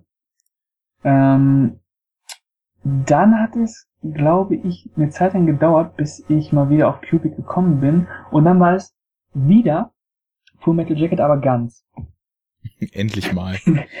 Und dann ist mir auch ähm, so bewusst geworden, okay, äh, die zweite Hälfte ist genauso gut wie die erste. Und ähm, ich glaube, danach habe ich mir habe ich mir Shining besorgt. Das war bei mir nämlich der erste Film, den ich von ihm gesehen hatte. Das hatte einfach damals ganz pragmatische Gründe, nichts mit Kubrick zu tun, sondern damit, dass ich in meiner Kindheit und Jugend extremer Stephen King Fan war Mhm. und ich glaube so bis Mitte der 90er auch alles gelesen habe, was er bis dahin geschrieben hat. Und dann auch einfach mal eine Runde gemacht habe und nach und nach geschaut habe, welche Filme gibt's denn. Da kannte man natürlich Friedhof der Kuscheltiere dann als erstes. Und ich weiß gar nicht, ob damals solche Verbrechen wie Tommyknockers zum Beispiel schon gedreht waren. Und Äh. Shining kam dann auch irgendwann. Und äh, Shining verhasst von dir vom ersten Mal, Nee, auf keinen Fall. weil Also klar, äh, das das ist eh so, so eine Sache. Gute Stephen King Verfilmungen sind gute Filme, weil sie sich von den Bu Büchern lösen. ja, Also der, ich, ich mag den Schreibstil, dieses ausufernde und die sehr detaillierten Beschreibungen, wie sich die Hauptfigur jeden Morgen drei Spiegeleier zum Frühstück macht, bevor die eigentliche Handlung weitergeht. Aber das funktioniert halt als Film nicht. Und deswegen, also alle Leute, die sich beim Filmemachen versuchen, nah wirklich an den Plots und an der Ausführlichkeit von King lang zu hangeln, scheitern damit kläglich. Und Shining habe ich einfach gesehen und es fand, empfand den einfach als unglaublich mitreißenden, spannenden, creepigen Film. ja, Ja, dementsprechend voll dabei. Jack Nicholson natürlich Weltklasse. ja, unfassbar, ne? Also Wahnsinn. Kurze Podcast-Empfehlung. Es war gerade jetzt das Halloween-Special des Spätfilms äh, zu Shining. Könnt ihr mal reinhören. Da gibt's sehr, sehr viele Anekdoten, Hintergrundinfos, äh, ja, Geschichten vom Dreh, Geschichten von der Entstehung, wie das Skript adaptiert wurde, wie Kubrick und King sich in den Haaren hatten und so weiter. Definitive Hörempfehlung, sehr, sehr informativ. Da muss man ein bisschen die, die befreundeten äh, Laberköpfe pluggen, ne? wird ja auch der rote Käfer äh, erwähnt. Den, äh, der, ist das ein Käfer gewesen, den King da gefahren hat? Ist ein Käfer, ja. Ja, wird auch erwähnt. Den er extra anders lackiert hat, um King zu ärgern. ja. In Shining gibt's ja auch diese Szene, wo dieser rote Käfer in diesen Schneeflug fährt. Ähm, und das war ja äh, angeblich ähm, Stanley Kubricks Wink an ähm, Stephen King. Also dieser Käferunfall. Okay, das, das weiß ich nicht, ob sie das erzählt haben. Ich mhm. weiß nur, dass auch mit der Autofarbe es da Hickhack gab und er Stephen King drauf bestanden hatte, der muss so sein und Kubrick, um ihn zu ärgern, da extra eine andere Farbe als im Buch genommen hat. Und überhaupt mit dem Alkoholismus da auch noch einiges eingebaut hat, um King zu ärgern, ja. Ja. Hast du, hast, hast du die, hast du die Version von King gesehen, diesen uh, The Shining von King? Ich hatte mir das mal, also ganz früher in Zeiten, wo man sich sowas irgendwie noch illegal aus dem Internet bei irgendwelchen Tauschbörsen runtergeladen hat, habe ich mir da mal diesen Vierteiler, war das ja, glaube ich, mhm. besorgt und habe das nicht durchgehalten. Weil das ist nämlich genau das, also wenn, wenn man King eins zu eins auf Leinwand bringt, ist es stinken langweilig und wenn man dann auch noch jemanden, der eigentlich Autor ist, aber plötzlich auf Regisseur macht daran lässt, wie eben Stephen King, dann, ja, das ist halt, ist, das ist ja noch nicht mal mehr schlechtes B-Kino, das ist einfach nur Murks. Oder siehst du das anders? Äh, nee, ich habe den, hab den nie gesehen. Und ich habe auch nie einen Roman von King gelesen, musste zu meiner Schande auch gestehen. Ja, ist auch nicht jedermanns Sache. Ich wollte aber immer mal Friedhof der Kuscheltiere lesen. Ähm, das ist ja sogar relativ kurz. Das ja. hat ja nur 300 oder irgendwas Seiten. Was ich immer wieder höre, ist, ist äh, angeblich auch äh, so das Beste, was er geschrieben hat. Ja, das ist schon sehr gut. Brennen muss Salem finde ich auch gut. Ich glaub, gibt's, auch, gibt's auch eine TV-Verfilmung von, ne? Ja, ja. Soll aber kacke sein. ja, wie die meisten Verfilmungen von Stephen King Stoffen. Nee, der hat schon einige schöne Sachen geschrieben, also auch diese Kurzgeschichtensammlungen, die funktionieren. Dann ja. gibt es diesen Needful Things, da gibt's auch einen Film von, in einer kleinen Stadt. Ja, und äh, ähm, Stand By Me, ist der, ist, ist der auch von, basiert ja auch auf Stephen King Stand By Me, auf diese Kurzgeschichten? Ja, aber das, also das ist auch wirklich nur eine, äh, ich dachte genau, das war in diesem, ich weiß nicht, wie das im Original heißt, ja, Frühling, Sommer, Herbst und Tod. Ja. So eine Kurzgeschichtensammlung, wo glaube ich auch zu den Verurteilten die Vorlage drin enthalten ist. Oh, soll ich mich mal mega unbeliebt machen jetzt gerade? Äh, mach mal. Äh, ich finde äh, die Verurteilten überbewertet. Ja gut, das ist nichts Neues. also, da triffst du hier nur. Ich, es ist ein netter Film, ne? Aber es gibt interessante Theorien, wie er überhaupt zu diesem Status gekommen ist, so mit bester Film aller Zeiten und so weiter. Ah ja? Und was? Ja. Und zwar, also es basiert ja nur auf dem IMDb-Rating.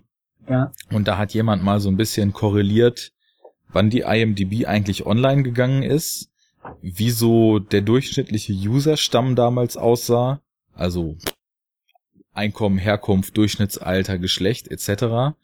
Und dann hat sich das wohl ziemlich stark überschnitten, dass irgend so ein sehr, sehr bekanntes Cable Network damals ungefähr so in den ersten zwei oder drei IMDb-Jahren diesen Film extrem oft gezeigt hat, extrem stark beworben hat und zu dem Zeitpunkt halt auch die Neuregistrierung in der IMDb wirklich in Zahlen passiert sind, die also für mehr oder weniger noch Prä-Internet-Zeiten total durch die Decke gingen.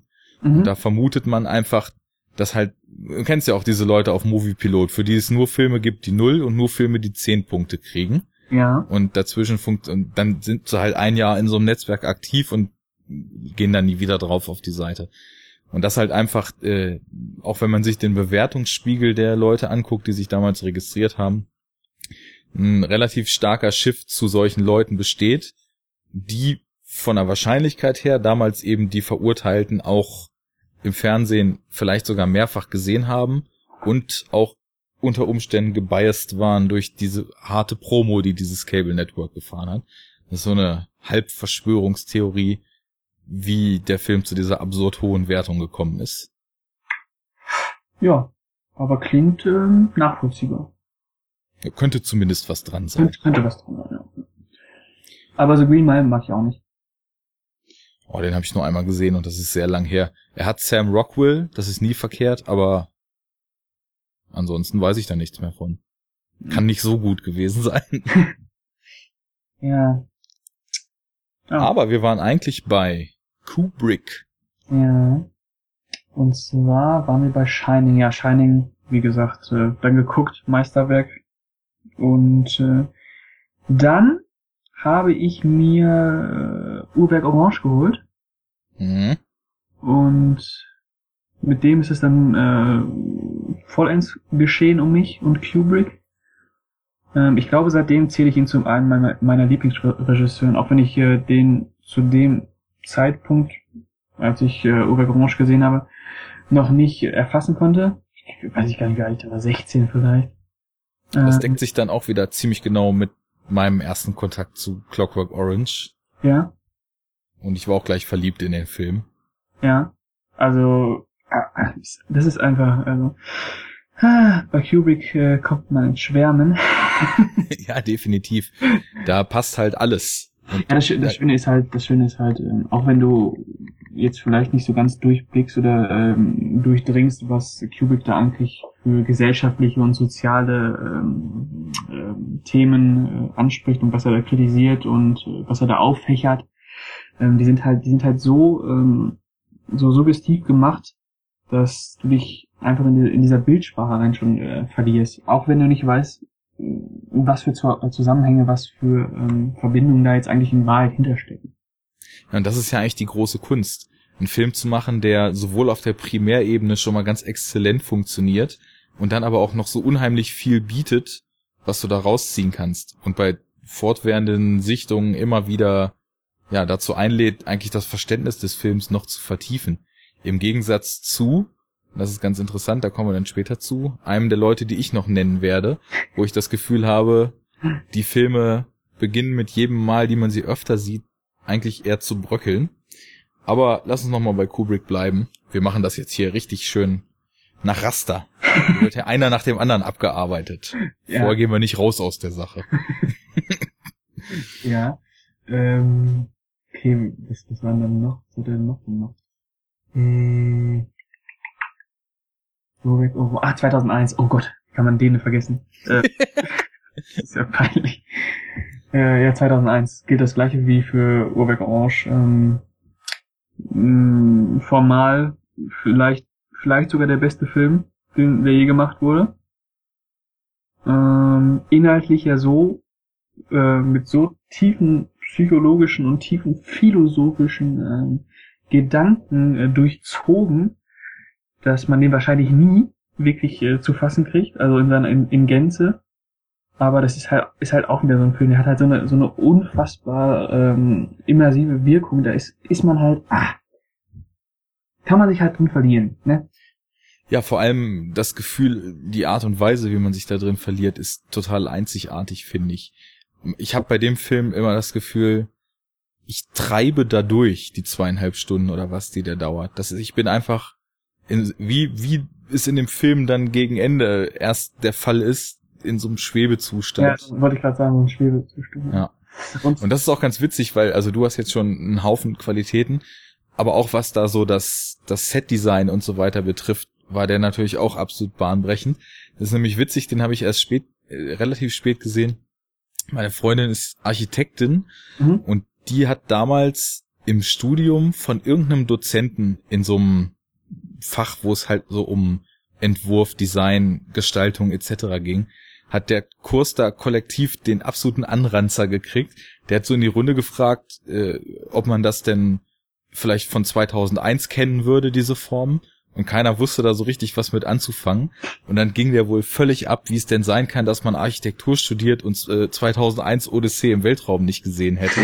Und dann kam sie an und meinte, du, ich glaube, ich müsste hier schleunigstens, um meine Ehre wiederherzustellen, mal einen Film sehen.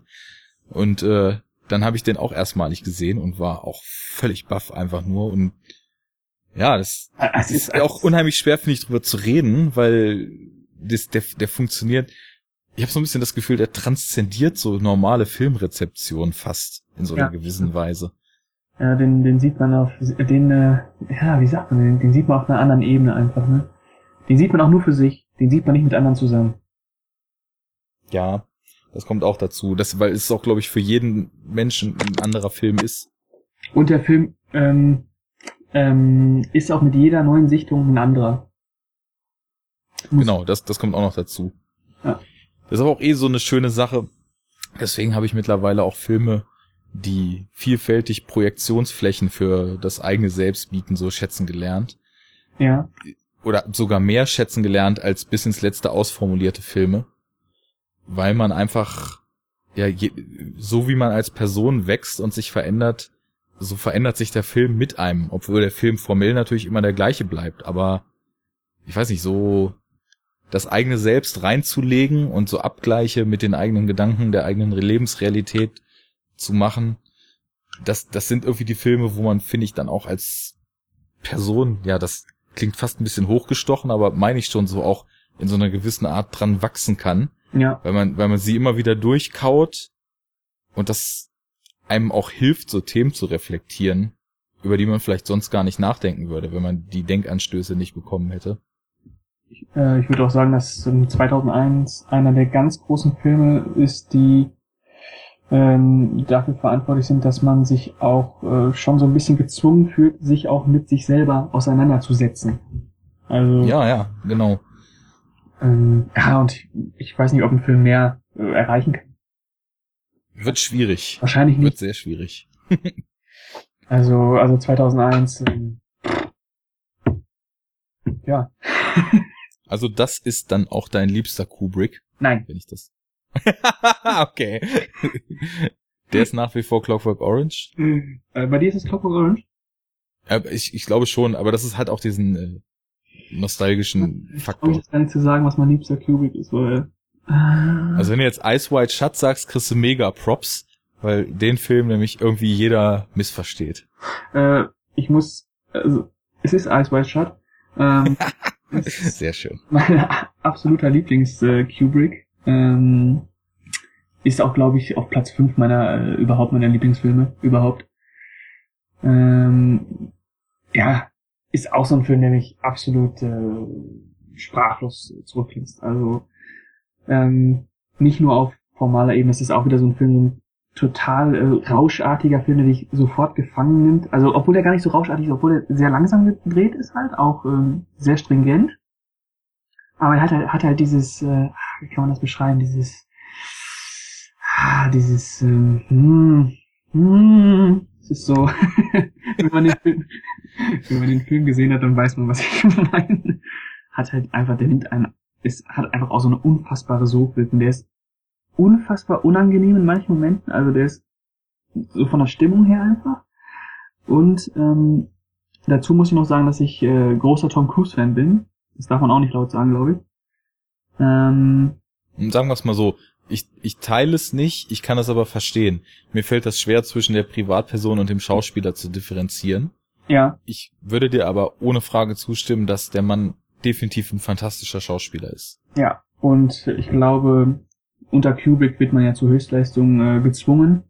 und in den Wahnsinn getrieben. ja, wenn da irgendwelche äh, Takes äh, 156 mal wiederholt werden. Genau.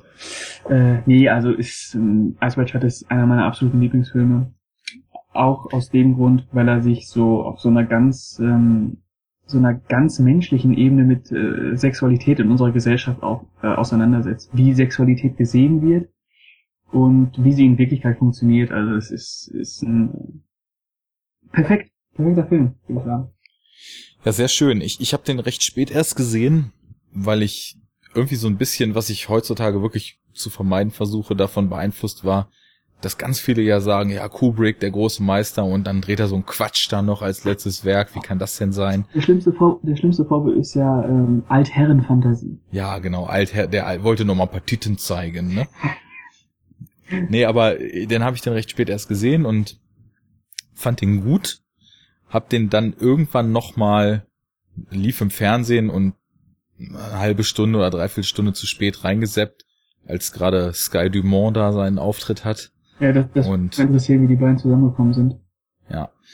Und dann habe ich ihn auch bis kurz vor Ende geguckt und bin dann irgendwie, weiß ich, davon vom Fernseher weggezogen worden. Keine irgendwas war, dass ich nicht zu Ende gucken konnte. Aber da habe ich den dann auch schon nochmal eine Nummer besser gefunden. Und jetzt rückwirkend weil ich mich auch in letzter Zeit dann mal wieder so ein bisschen damit befasst hatte, welche Lücken mir eigentlich noch fehlen, weil ich, ich kenne die ersten Filme von ihm alle nicht, die ganz alten Mhm. Tiger von New York oder was er da alles gedreht hat. Und Und da ist mir dann aufgefallen, dass ich auch unbedingt Ice White Shut nochmal gucken muss, weil so aus der Distanz wirkt das auf mich auch, als ob da ganz, ganz spannende Abhandlungen, ja, so über Fassade, Gesellschaft, darüber wie, du hast es jetzt schon auf Sexualität so, äh, ja, nicht eingegrenzt, aber konkret benannt, Mhm. aber auch generell so, dass, dass so die, die Fassade der Gesellschaft, dass dass das unheimliches Interpretationspotenzial bietet, was er da an Themen drin verbaut hat und auch in welche Richtung das Skript einen vielleicht führt und einen vielleicht nicht den Stups gibt, mal in eine bestimmte Richtung zu denken, weil man sich den selber denken muss. Äh, Stelle ich mir spannend vor, da nochmal auch mit so einer bisschen gereiften Sicht dran zu gehen, weil es halt auch Jahre her, dass ich den gesehen habe. Und wenn ich jetzt hier so gute Sachen drüber höre, dann wandert der in der Prio-Liste mal hoch, dass ich das mal. Irgendwie muss die Blu-ray-Box hier ja auch mal wieder zu, zum Einsatz kommen. Ja. Und ähm, welchen Film ich auch sehr liebe von Kubrick ist natürlich Barry Lyndon. Das ist nämlich neben den alten der einzige, der mir noch fehlt. Oh. Ja, auch perfekt. Der wird ja auch innig geliebt, Ja. wobei ich glaube, es gibt keinen Kubrick-Film, der nicht von einer Großzahl Menschen innig geliebt wird. Hm? Ich habe immer so eine Hemmschwelle Schwelle mit solchen Historienschinken. Ja, Da finde ich schwer rein, muss ich sagen. okay. Wobei es ja auch wieder so ein ganz, ähm, so ein Thema ist, wo man sich gut äh, einfinden kann, halt auch wieder so ähm, Aufstieg und Fall, aber Ja. nicht äh, Kubrick-mäßig behandelt. Das heißt, äh, sehr gesellschaftskritisch, ähm, sehr, ähm, sehr charakterfokussiert, ähm, psychologisch sehr aufgeladen ähm, und mh, ohne künstliches Licht gedreht übrigens. Oh, das ist stark. Und äh, jedes Bild ein Gemälde. nee, Every frame a painting. nee, der ist echt, äh, ist echt brillant. Kann man nichts sagen. Und die, die frühen Kubricks kenne ich selber noch nicht. Okay, Ja, sonst, dann gibt's ja auch da. sonst war da nichts mehr, oder? Oder hat er noch so ein kleines Meisterwerk dazwischen? Ja gut, Dr. Strangelove ist Oh. natürlich auch nicht zu verachten. Ja. Lolita hat auch ohne Frage große Qualitäten. Ja, aber die würde ich ein bisschen abstufen. Sehe ich genauso. Also Dr. Strangelove kann man schon so mit den, mit seinen ganz großen Dingern in einem Zug nennen, weil da glaube ich auch ganz viel einfach persönliche Präferenz ist. Natürlich, wenn du das Visionäre eines 2001 mit dem doch dann lange im Besprechungszimmer stattfindenden Dr. Strangelove vergleichst, ist einfach die Scale eine andere. Ja. Aber gehaltvoll ist der dennoch. Wie alles von Kubrick. Ohne. Frage. Spartacus gibt's auch noch. Ja. Den habe ich, den hab ich gesehen. Und Wege zum Ruhm habe ich auch gesehen. ja, den kenne ich auch, genau. Ja. Den alten Kirk Douglas. Festzuhalten, Kubrick gleich äh, Vollendung. Fein. So viel von dir zu Kubrick. Ja. Gut, das dürfte dann ja auch definitiv jemand sein, zu dem sich die Einstellung, wenn überhaupt, zum Positiven verändert hat. Ja, war, war immer positiv, oder? Ja, eben. Also ich finde auch das Einzige, was passieren kann mit der Zeit, dass einem einfach noch mehr bewusst wird, wie großartig diese Werke sind. Aber so, Ja, stimmt. Also, also, dass man da halt äh, die äh, Tiefe, ein, Tiefe einbringt. gut, ich gehe mal zu jemandem über, der meine Freude fürs Absurde geprägt hat. Terry Gilliam, ein köstlicher Filmemacher. also, egal ob in Monty Python Zeiten oder dann eigenständig. Mein Zugang zu ihm war Fear and Loathing in Las Vegas. Ganz großer Klamauk der allerfeinsten Sorte. Wobei ich finde, dass man den eigentlich gar nicht so sehr auf die Ebene reduzieren darf, Nein, ihn nur als, als Feierdrogenfilm und wie auch immer Auf- einzustufen. auf ein äh, brillantes ähm, Zeitbild. Ja, einmal das. inklusive des Abgesangs auf eben Ja. diese. Ja. Ach, das macht Spaß mit dir. Du verstehst, du verstehst wenigstens die Positionen, die man vertritt. Das finde ich gut. Nee, ich mag Fear Losing auch. Also ich, ich liebe den auch abgöttisch. War damals bei uns, wir hatten das ja vorhin schon, äh, spätes Teenageralter, äh, falsche Auffassung oder sagen wir mal so, äh, falsch, weiß ich gar nicht, ob es das gibt, aber vielleicht noch etwas unreife oder mit wenig Weitblick äh, zu beschreibende Auffassung von Filmen, Ja. war dann halt auch so ein Party-Ding, ne? Ja. Also, wenn man da irgendwo äh, eingekehrt war und der eine oder andere Tropfen floss, dann war das Ist halt auch mega lustig. Ja, liegt nicht umsonst äh, auch an den einfach grenzgenialen Performances. Ich weiß nicht, ob Johnny Depp jemals wieder so gut war. Also danach wahrscheinlich nicht. Ne? Nee, danach nicht, das stimmt. Ob, obwohl, hast du, hast du diesen, ähm, diesen Black Mass schon gesehen? Den habe ich letztens gesehen, ja. Ja. Und es war auch schön, Johnny Depp mal wieder schauspielen zu sehen, wobei ich mir dann denke, wenn es dann wirklich nur noch Kontaktlinsen und falsche Haut sind, warum lassen sie ihn denn nicht einfach, wie er aussieht? Ja. Weil bei Black Mass, also so gut er auch ist, man muss auch sagen, dass viel, viel die Maske macht. Ja, schon. Also der, der irre Blick, den er da die ganze Zeit so drauf hat, wird natürlich durch diese Albino-Kontaktlinsen Ja. schon noch stark verstärkt. Aber nichtsdestotrotz war in Ordnung. Also Film war jetzt nicht so toll, aber ja, war für mich so, so ein Mittelmaß ja, Biopic. auch okay. Ja. Dutzend Ware, ne? Ja. Mhm. Wobei mir fällt gerade auf, dass ich wahrscheinlich, ohne damals wirklich bewusst auf dem Schirm zu haben, dass es von Terry Gilliam ist, äh, 12 Monkeys noch vor Fear and Loathing gesehen habe. Und Mhm. ja, Zeitreise-Geschwurbel ist Mhm. auch so eine gewisse Affinität von mir. Mhm. Kann ich eigentlich immer was mit anfangen. Mhm. Ja, und in Terry Gilliams Film habe ich, glaube ich, einfach schätzen gelernt, ja, das, das Groteske so als das, was es ist, zu feiern. Und er ist ja so jemand, der auch immer so ein bisschen in so eine Anarcho-Richtung gegangen ist. Einfach nochmal zwei Schippen draufzulegen, wenn die meisten sagen würden, hier ist es jetzt eigentlich gut. Also egal, ob die Skurrilität von Brasil irgendwie Seitenhiebe noch und nöcher auf Bürokratie austeilt, ob in Fear and Loathing auf diese Hippie-Generation abgesungen wird, ob in 12 Monkeys, was ja gut streng genommen nur ein Remake ist, aber dann doch äh, Brad Pitt in sein, einer seiner ersten Performances zu sehen ist. Da ist irgendwas dreht er immer frei bei ihm, habe ich das Gefühl. Es gibt, es gibt also gerade die älteren Sachen, die sind sowas von schräg, dass ich auch heute noch, ich kann das kaum gucken, ohne am Boden zu liegen. Allein Time Bandit, sich diese ganze Bande an Kleinstschauspielern da anzugucken, wie sie durch die Zeit reisen und irgendeinen Quatsch machen. Das ist, das ist für mich so eigentlich die perfekte Form von Comedy. Das geht nicht um Poernten, das geht nicht um ausformulierte Gags noch und nöcher, sondern die Welt, die er erschafft, ist so bizarr, dass ich daraus so mein Vergnügen ziehe. Ja. Ähm, ja, Frage an dich. Ab Fear and Loathing meintest du ja gerade.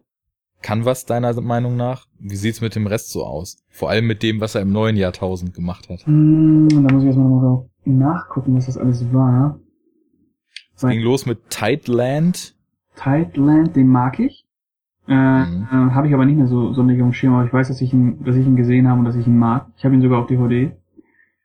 Ähm, danach, wenn wir mal kurz gucken, ich muss kurz gucken, welchen Film ich von ihm wirklich auf dem Schirm habe, wo ich sagen kann, ja, ja, ja, der gut. Grimm-Brüder hat er noch gemacht. Oh, wird einfach nicht schlimm. Den mochte ich. Das war auch nicht so mein Ding. Kabinett des Dr. Parnassus. Ah, ah, ah. Äh, Das Beste draus gemacht vielleicht, wenn einem der Hauptdarsteller Ja. während der Dreharbeiten stirbt. Ja. Ja, ja, ja war, war okay. Und dann noch der mit Christoph Waltz, wie ist der? The Zero Theory. Genau. Ja. Den fand ich, den fand ich okay. Der war nicht schlecht. Der, der hatte auch wieder so, so ein bisschen was vom alten Gilliam, was er schon so, diese, diese, diese, diese äh, abstruse Gesellschaftsbeschreibung, ähm, wie man sie ja aus Brazil kennengelernt hat zum Beispiel. Und das ist ja da auch so in manchen Szenen ein bisschen ähm, angeklungen. Ja, genau. Der wurde ja dann auch kritisch als nur ein Brazil Light verschrien teilweise. Aber ich fand doch, dass er gerade dieser ganzen Gesellschaftskritik, wie er sie damals schon formuliert hat und eben auch in Zero Theorem wieder formuliert, einen relativ zeitgemäßen Anstrich gegeben hat, weil ich finde, wenn man sich jetzt mal so überlegt, was passiert eigentlich an dystopischen Tendenzen, die früher Science Fiction und heute Realität sind, diese ganze Überwachungsdebatte etc., die so stattfindet, dass wir mittlerweile an einem Punkt sind, wo eigentlich die meisten Leute sehr viel von sich vollkommen freiwillig rausgeben, wo noch zu Orwell oder 1984 Verfilmungszeiten das die große Angst war, dass das von uns erpresst wird und heute mittlerweile macht sich eigentlich, naja, außerdem 0, was weiß ich wie wenig Prozent, die kein Smartphone nutzen und sich dem Internet verweigern, macht sich jeder halt freiwillig so gläsern, wie es nur geht. Und das hat, finde ich, Zero Theorem ganz nett eingefangen, wie die Leute da auf Partys sind und mit Tablets sich selbst filmen dabei und also ein Kram. Und dazu war der dann auch audiovisuell ganz witzig. Und, und äh, es ist einer der ähm, inzwischen wenigen Filme, die äh, Christoph Waltz gut nutzen. Also Yo. Christoph Waltz nervt nicht. Sagen wir es so. Inzwischen. Oder ja? sagen wir es mal vielleicht noch anders. Gut, wobei, wenn er dich nervt, nervt er dich, aber ich würde sagen, Christoph Waltz darf halt auch einfach mal wieder ein bisschen was an Range präsentieren. Und ja. nicht einfach nur den, den, Hans Gruber zum vierten, fünften, sechsten und siebten Mal spielen. Hallo, hallo Hans Lander immer noch für dich. Ach ja, Lander, klar. Wer war ein Gruber?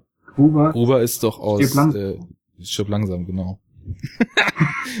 immer diese deutschen Bösewichte. Wie soll man da noch mithalten? Ja. Nee, also der Christoph Weiß hatte ja so, so autistische Tendenzen so ein bisschen, also ähm, hat, hat mir gut gefallen. Der Film insgesamt jetzt vielleicht ähm, so als Gesamtwerk äh, hat schon, hat, ist nicht perfekt. Also, und ist vielleicht auch noch nicht mal sonderlich gut, aber es ist kein schlechter Film. Ja, ich glaube, bei mir war es auch so ein bisschen der Fall, also wie gesagt, die, die Gebrüder Grimm fand ich ja auch alles andere als gut. Dann kam Parnassus. Der hat mich damals schon irgendwie geflasht. Rückwirkend ist mir dann aber auch, je mehr ich mich damit befasst hatte und über die Jahre dann auch klar geworden, dass der allzu gut nun auch nicht war. Ich weiß gar nicht, wenn man jetzt auf Movie Pilot nachgucken würde, steht der wahrscheinlich auch noch bei einer absurd hohen Wertung von mir, aber das ist eh alles nicht so repräsentativ.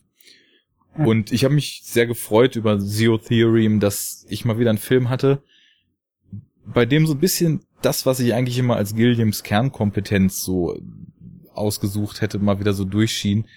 Der Typ ist halt eigentlich immer so ein bisschen visionär unterwegs gewesen. Bisschen oder sehr, je nachdem, was für ein Projekt er da gerade umgesetzt hat.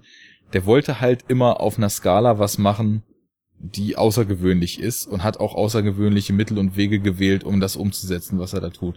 Das hat ja nun auch leider den Effekt, dass jedes zweite Projekt von ihm nach Jahren der Produktionshölle scheitert, anstatt umgesetzt zu werden.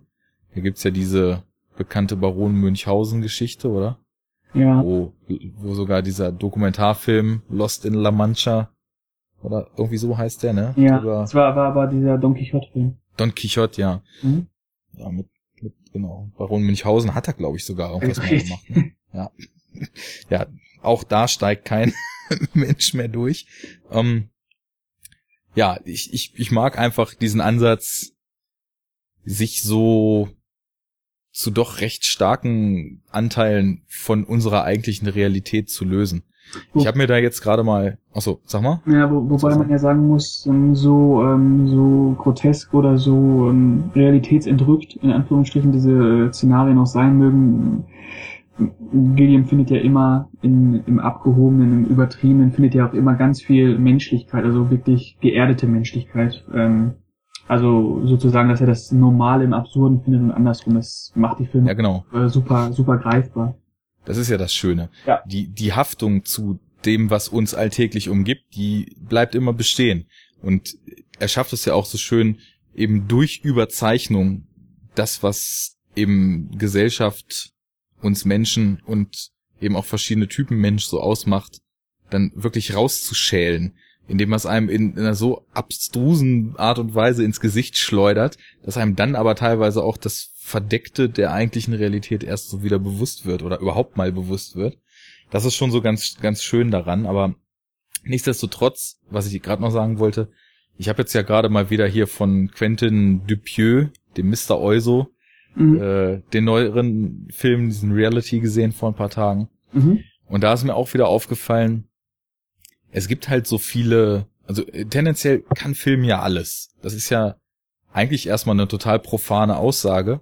Aber wenn man sich mal so anschaut, wie Film überwiegend funktioniert heutzutage, ist es vielleicht doch gar nicht mehr so profan, weil Film funktioniert ja doch überwiegend, zumindest die 90 Prozent, die jetzt an der Oberfläche sichtbar sind, funktionieren ja doch sehr stark nach Regeln. Ja, klar. Irgendwie, man könnte alles machen, aber irgendwie macht man doch nur einen ganz kleinen Teil davon.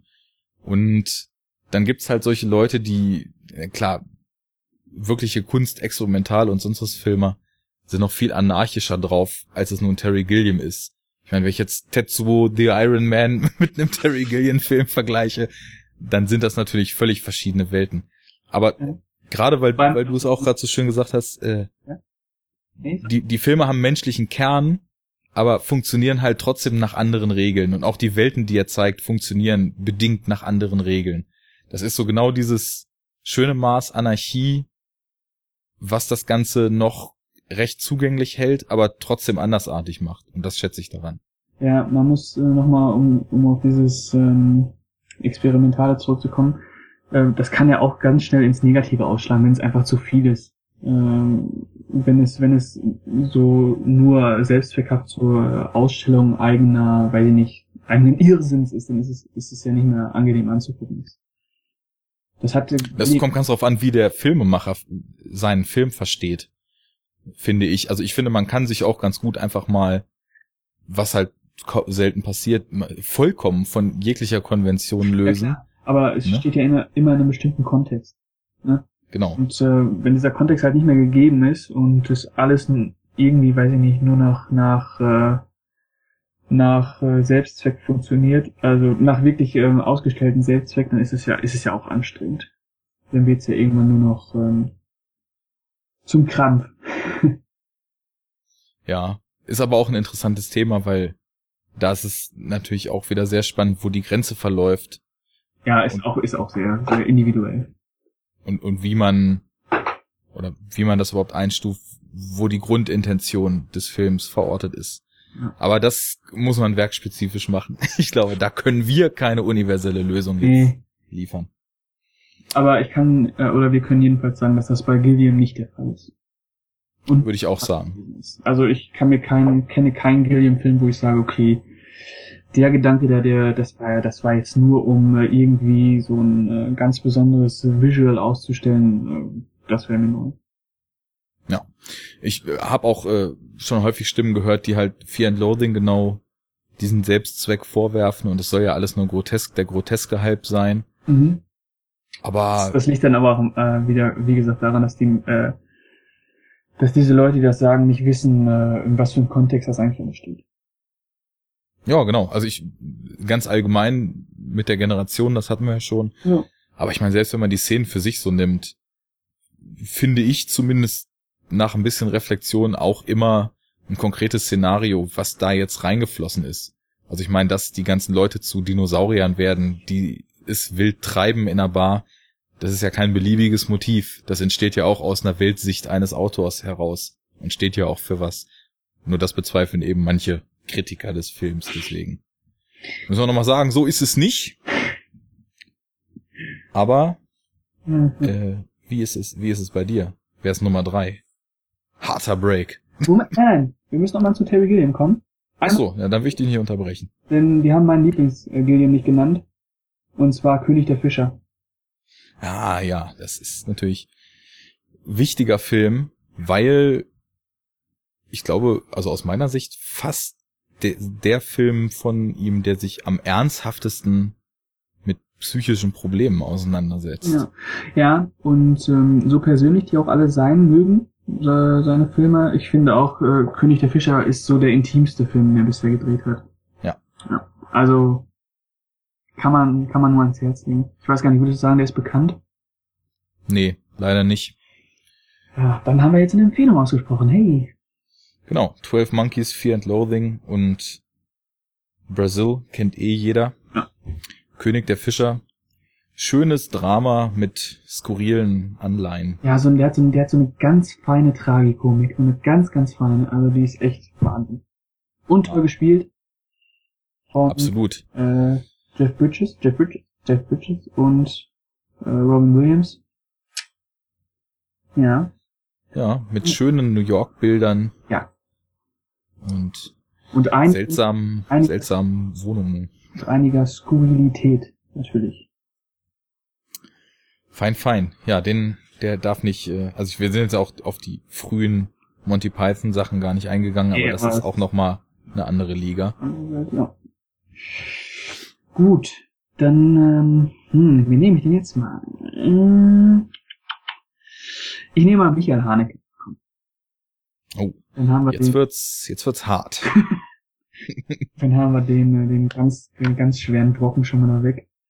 Ähm, inzwischen ja auch ein Konsensregisseur, würde ich sagen. Ähm, aber immer noch so einer, wo, ah, den man, den man nicht als Konsensregisseur bezeichnen würde. Ähm, obwohl er einer ist. Also nach Liebe äh, und seinem Oscar-Gewinn ist er ja auf jeden Fall äh, einem bestimmten, ähm, einem bestimmten Publikum auch ein Begriff geworden. Aber ähm, Liebe ist trotzdem kein Mainstream-Film. Hast du Liebe gesehen? Den habe ich leider immer noch nicht gesehen. Ah, Der steht ja bei dir sogar in deinem Movie-Pilot-Profil im Beschreibungstext ausgewiesen als Lieblingsfilm. ja, ja. Also äh, sogar beim, nach dem ersten Sehen direkt 10 mit Herz. Ähm, unfassbarer Film. Ich muss sagen, der, ich, der reizt mich sehr, aber das ist fast ein Film, wo ich, obwohl ich an sowas eigentlich sehr interessiert bin, fast ein bisschen Angst habe, zu viel ungeschönte Wahrheit über das Leben auf einem Haufen um die Ohren zu kriegen. Das ist ja bei Haneke sowieso so ein Thema und ich bin der Letzte, der sagt, ich will nur viel gut Filme sehen. Aber irgendwie habe ich so ein Gefühl zu diesem Film, als ob der mir richtig, richtig heftig einen linken Haken mitgeben wird. Ja. Kannst du das bestätigen Ja. oder? Was, was verstehst du denn unter linken Haken? Ja, dass man einfach extrem pessimistisch geplättet nach dem Film ist. Mm, Da kann ich auf jeden Fall schon mal, das kann ich widerlegen, weil der Film heißt Liebe. Und äh, genau darum geht's auch. Ja gut, äh, es hieß auch mal ein Film Funny Games von ihm, ne? Okay, okay. Aber in diesem Fall kann man den Filmtitel wirklich, ähm, wirklich äh, wortwörtlich nehmen. Es, es ist kein pessimistischer Film, es ist, es ist ein sehr wahrhaftiger Film. Und der zeigt auch in all seiner ungeschönten Wahrheit, wie du schon sagst, wie es im Alter laufen kann, wie sie, wie es ist, wenn, wenn deine Frau ähm, äh, immer mehr zerstreut quasi und ähm, nicht mehr weiß, äh, wer sie eigentlich ist und wer du eigentlich bist. Also das zeigt er wirklich in aller Konsequenz, in aller Radikalität, ähm, aber auch in aller Menschlichkeit. Und ähm, Haneke ist auf jeden Fall da nicht daran interessiert, wirklich so eine Angst vor dem Altern zu machen, sondern was ich aus dem Film mitgenommen habe, ist, dass ähm, wenn sich, äh, wenn es so eine wirkliche Liebe zwischen, zwischen zwei Menschen ge gegeben hat in einer Beziehung, dann ähm, ist es auch die Liebe, die genau diese Probleme, die halt mit dem Alter kommen, ähm, besiegen wird und äh, die auch gewinnen wird. Also ich würde sagen, dass Liebe auf jeden Fall ähm, für seine Verhältnisse ein, ein, äh, ein, ein hoffnungsbringender Film ist. Okay. Auch wenn man das vielleicht auf den ersten Blick nicht sehen möchte. Oder nicht sehen kann, weil er, weil er einfach diese, diese Härte einfach hat. Also weil er einfach so, so ungeschönt ähm, zeigt, wie sich zwei Menschen, die sich, äh, die sich Jahrzehnte, ähm, ähm, Jahrzehnte kennen, wie die einfach äh, darunter leiden unter dem Alter, wie, wie das auseinanderbricht. Wie man sich selbst, wie man sich selbst verändert. Ja, klingt aber aus der Perspektive gesehen total spannend, weil ich bin zum Beispiel jemand, der kein Fan davon ist, eventuelle Probleme, die auf einen zurollen, so lange zu ignorieren, bis sie dann irgendwann mal angekommen sind. Klar, wir sind in 20ern oder in 30ern. Bis zu dem Punkt ist es, wenn man jetzt die Norm betrachtet, noch lang hin. Ich meine, gut, Filme wie Still Alice haben jetzt letztes Jahr auch behandelt, dass sowas dann auch unter Umständen viel, viel früher passieren kann, Mhm. wenn es einen trifft. Mhm. Aber ähm, ich finde halt, das ist auch ein sehr wichtiger Aspekt des Kinos an sich, nicht einfach zu unterhalten, sondern sich dazu auffordern zu lassen, mit Problemen auseinanderzusetzen und eben auch Problemen, die man vielleicht sonst eher von sich geschoben hätte. Ja. Und das klingt, als würde der Film das mit Bravour meistern. Ja, also unfassbar. Sehr schön. Dann hast du jetzt deinen Favoriten schon beschrieben, Ja. aber ich folge jetzt dem nicht existenten Konzept und frage wieder nach dem Erstkontakt und der Entwicklung zur äh, Affinität zu Michael Haneke. Wie kam es dazu? Der Erstkontakt war ähm, Funny Games US. Ähm, also das Hat er den auch inszeniert oder nur den hat er auch produziert? inszeniert, ja. Ah, okay, okay. Ähm, da hat er, hat er gesagt, dass die Amis zu blöd sind, um äh, Funny Games zu verstehen, deswegen dreht er ihn nochmal äh, eins zu eins nach. Äh, Einstellung für Einstellung. Äh, auf amerikanisch, damit die den nicht mit äh, Untertiteln gucken müssen. Äh, Ist auch mit, mit Adrian Brody sogar? nee, mit, mit Tim Roth und Naomi Watts und Michael Pitt. Ah, okay, dann habe ich das gerade Mhm. verwechselt. Genau, und ähm, wie gesagt, ach, ich weiß gar nicht, wann der rausgekommen ist. Auf jeden Fall, da war ich auch noch, ich weiß gar nicht, wie alt ich war. Fall war ich da auch noch relativ jung und dieses, dieses Cover hat mich halt total gereizt. Wie diese beiden äh, Typen da in Weiß stehen und diese Handschuhe anhaben, diese blutverschmierten Handschuhe. Ähm, dann ha- habe ich mir den halt angeguckt und war fasziniert von dem Film. Einfach von, von dieser Schärfe, die dieser Film halt hat. Hast du das, äh, hast du den gesehen? Ja, ich kenne das Original halt, ne? Und da Okay. Mhm. kann man dann ja wahrscheinlich inhaltlich zumindest identisch drüber sprechen.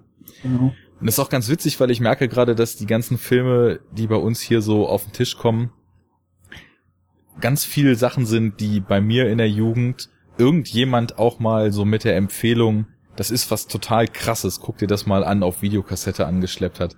Das war bei dem von mir genannten Requiem so, Mhm. das war bei dem von dir genannten Clockwork Orange so. Da kam ein Kumpel an und meinte, hier, das ist der Kultfilm von meinem Dad, den er seit den 70ern total abfeiert, den müssen wir jetzt auch mal schauen.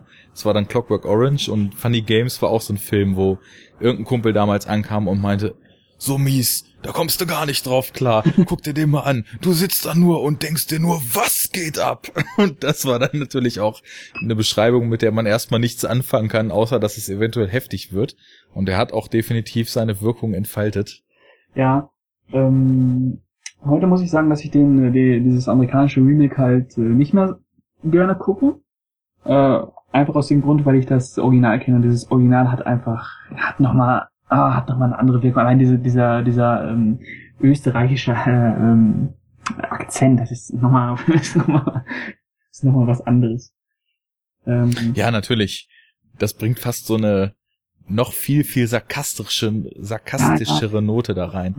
Ah, ja. Ähm, Haneke hat ja auch über Funny Games gesagt, das ist der einzige Film, den er je gedreht hat, wo er, wo er hofft, dass sich äh, kein Mensch den Film anguckt. Das fand ich auch sehr interessant.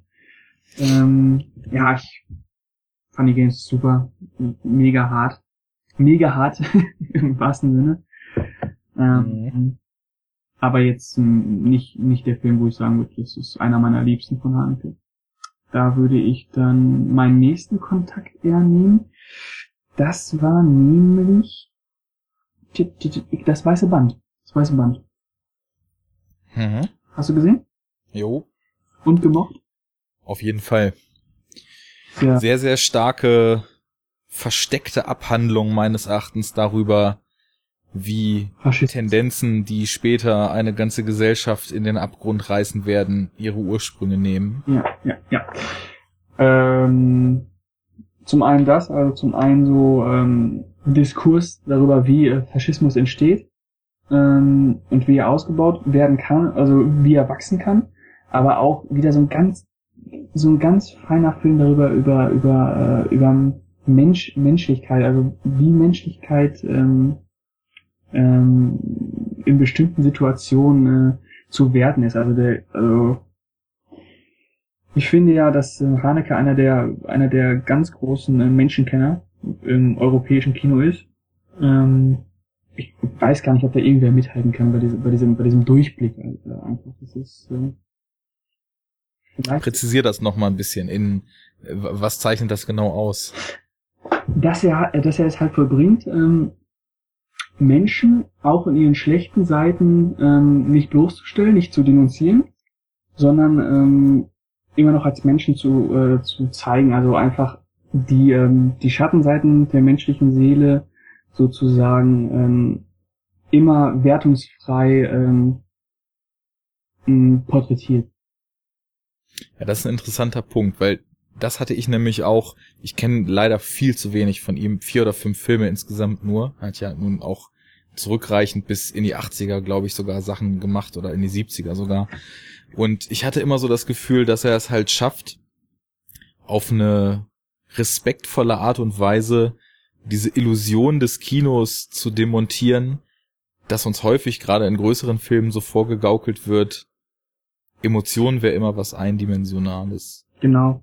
Und dass er den Menschen halt als Ganzes erfasst und eben sagt, so, so einfach, wie ihr immer glaubt, dass es ist, ist es überhaupt nicht. Es ist viel komplexer und es ist so komplex, dass es, ja, es wird mir gerade klar, weil du das auch so schön beschrieben hast, es ist so komplex, dass es fast unmöglich ist, sich eine Meinung oder ein Urteil direkt darüber zu bilden, wie jemand agiert, weil das große Ganze immer noch äh, einen viel größeren Einfluss hat, als der Moment es einem ja so mit mitgeben kann. Ja, ja, das ist das ist äh, so eine entscheidende Sache, dass ähm, Haneke Menschen nicht äh, äh, für den Moment wertet, sondern halt wirklich so als als äh, ganze Persönlichkeit mit äh, allem, was dazugehört, also mit mit allem, was vorhergelaufen ist, warum er so wertet und äh, dass es immer noch menschlich ist, warum er wie er halt wertet. Es gehört einfach dazu, auch wenn wir auch wenn es weh tut, auch wenn man äh, sich damit nicht auseinandersetzen möchte.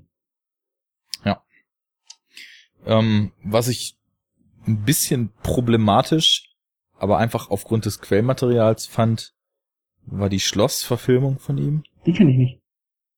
Ja, da hat er ja das Fragment, äh, das Schloss von Kafka, mhm. dann eben, ja, versucht, möglichst originalgetreu einzufangen, was natürlich nicht geht, weil, ich weiß nicht, ob du das gelesen hast, mhm. nehme ich an. Ähm, den Stil, den kriegst du halt auch in Filmform nicht hin. Dieses Geschwurbel, dieses Zermürbende, dieses, ja, äh, Kafkaeske, ne? Anders lässt sich das halt ja kaum beschreiben. Ja, was, was halt schön ist, der Film endet halt genauso wie das Romanfragment. Ist halt einfach mitten im Satzschluss. so, der geht da noch und aus dem Off wird was gesprochen, dann Cut, Abspann, fertig. also, werkgetreu. Ist ja auch mit dem äh, starken Ulrich Mühe, oh, ja. der ja auch in mhm. Funny Games da mitgespielt hatte. Ja. Ja, also ist auf keinen Fall schlecht, aber halt schwierig, weil Kafka zu verfilmen schwierig ist. Ja. Ich meine, klar, also den Prozess ist auf jeden Fall eine angemessen surreale Verfilmung mit Anthony Perkins, den finde ich gar nicht schlecht. Aber ist, ist schon ein Unterfangen, Kafka verfilmen zu wollen, sagen wir es mal so. Ja. Das äh, kann ich bestätigen. Ähm, Kannst du dir einen Reim auf Cachet machen? Finde ich auch toll. Ja, toll finde ich ihn auch, aber ich glaube trotzdem nicht, dass ich in der Lage bin zu durchdringen, was der Film bewerkstelligt. Das ist, das ist, äh, äh, ja, was ich mich halt immer frage, ist, wenn Haneke so ähm, unendlich lange ähm, ähm, statische Einstellung ähm, einbaut, wo nichts passiert. Was er uns, was, was dahinter stecken soll, weil das hat er in jedem Film. Da gibt's äh, bestimmte Einstellungen, die äh, zeigen ein bestimmtes Motiv, aber es passiert halt nichts in diesem Bild. Ja. Und äh, das, das durchzieht diesen Café ja äh, quasi durchgängig und ich äh, muss sagen, ich hatte das, als ich ihn das erste Mal gesehen habe, hatte ich wirklich Probleme mit dem. Da war ich auch ähm, so überfordert, dass er mir, glaube ich, nicht mehr gefallen hat. Ähm, hm. Inzwischen. Ah, es ist nicht einfach, ne? Ja, Man merkt das schon wieder. Der inzwischen ist das, ist das, ist das äh, auf jeden Fall ein Film, der sich damit auseinandersetzt, ähm, was die Vergangenheit also das ist auf jeden Fall der ähm, Haneke-Film, der sich am ähm, stringentesten oder was heißt stringentesten, am präzisesten damit auseinandersetzt, was äh, Vergangenheit eigentlich bedeutet in, äh, in Bezug auf die Person, die man jetzt ist oder die man vorgibt zu sein, kommt ja auch noch dazu. Ähm, aber also, so wirklich durchblicken, ich glaube, das ist äh, es ist auf jeden Fall, es kommen, es, bei Kashi kommen ja ganz viele Sachen zusammen. Da kommt ja einmal die Vergangenheit. Wie prägt uns die Vergangenheit? Und wie gehen wir damit um, wenn wir, wenn wir äh, erwachsen werden? Also was sind die Erlebnisse in unserer Kindheit? Aber in Cachet, Cachet da gibt's ja diese, diese Szene am Ende, wo du halt siehst, ähm, wie dieses äh, Huhn geköpft wird, glaube ich. Ja. Noch erinnern? Und wie dieser, ich weiß gar nicht mehr, wie dieser Junge da mit der Axt da rumläuft. War das, war das denn? Ich weiß gar nicht mehr. Das kommt ja noch dazu. Dann kommt da auch noch so ein, so ein ganzer Schuldkomplex dazu.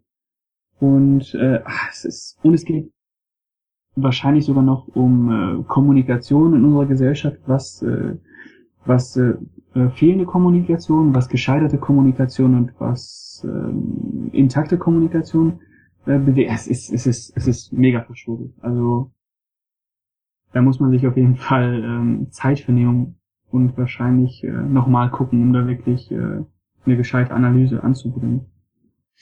Ja, ich habe tatsächlich auch wirklich mir selber eine lange Nachbereitung des Films damals gegönnt. Ja.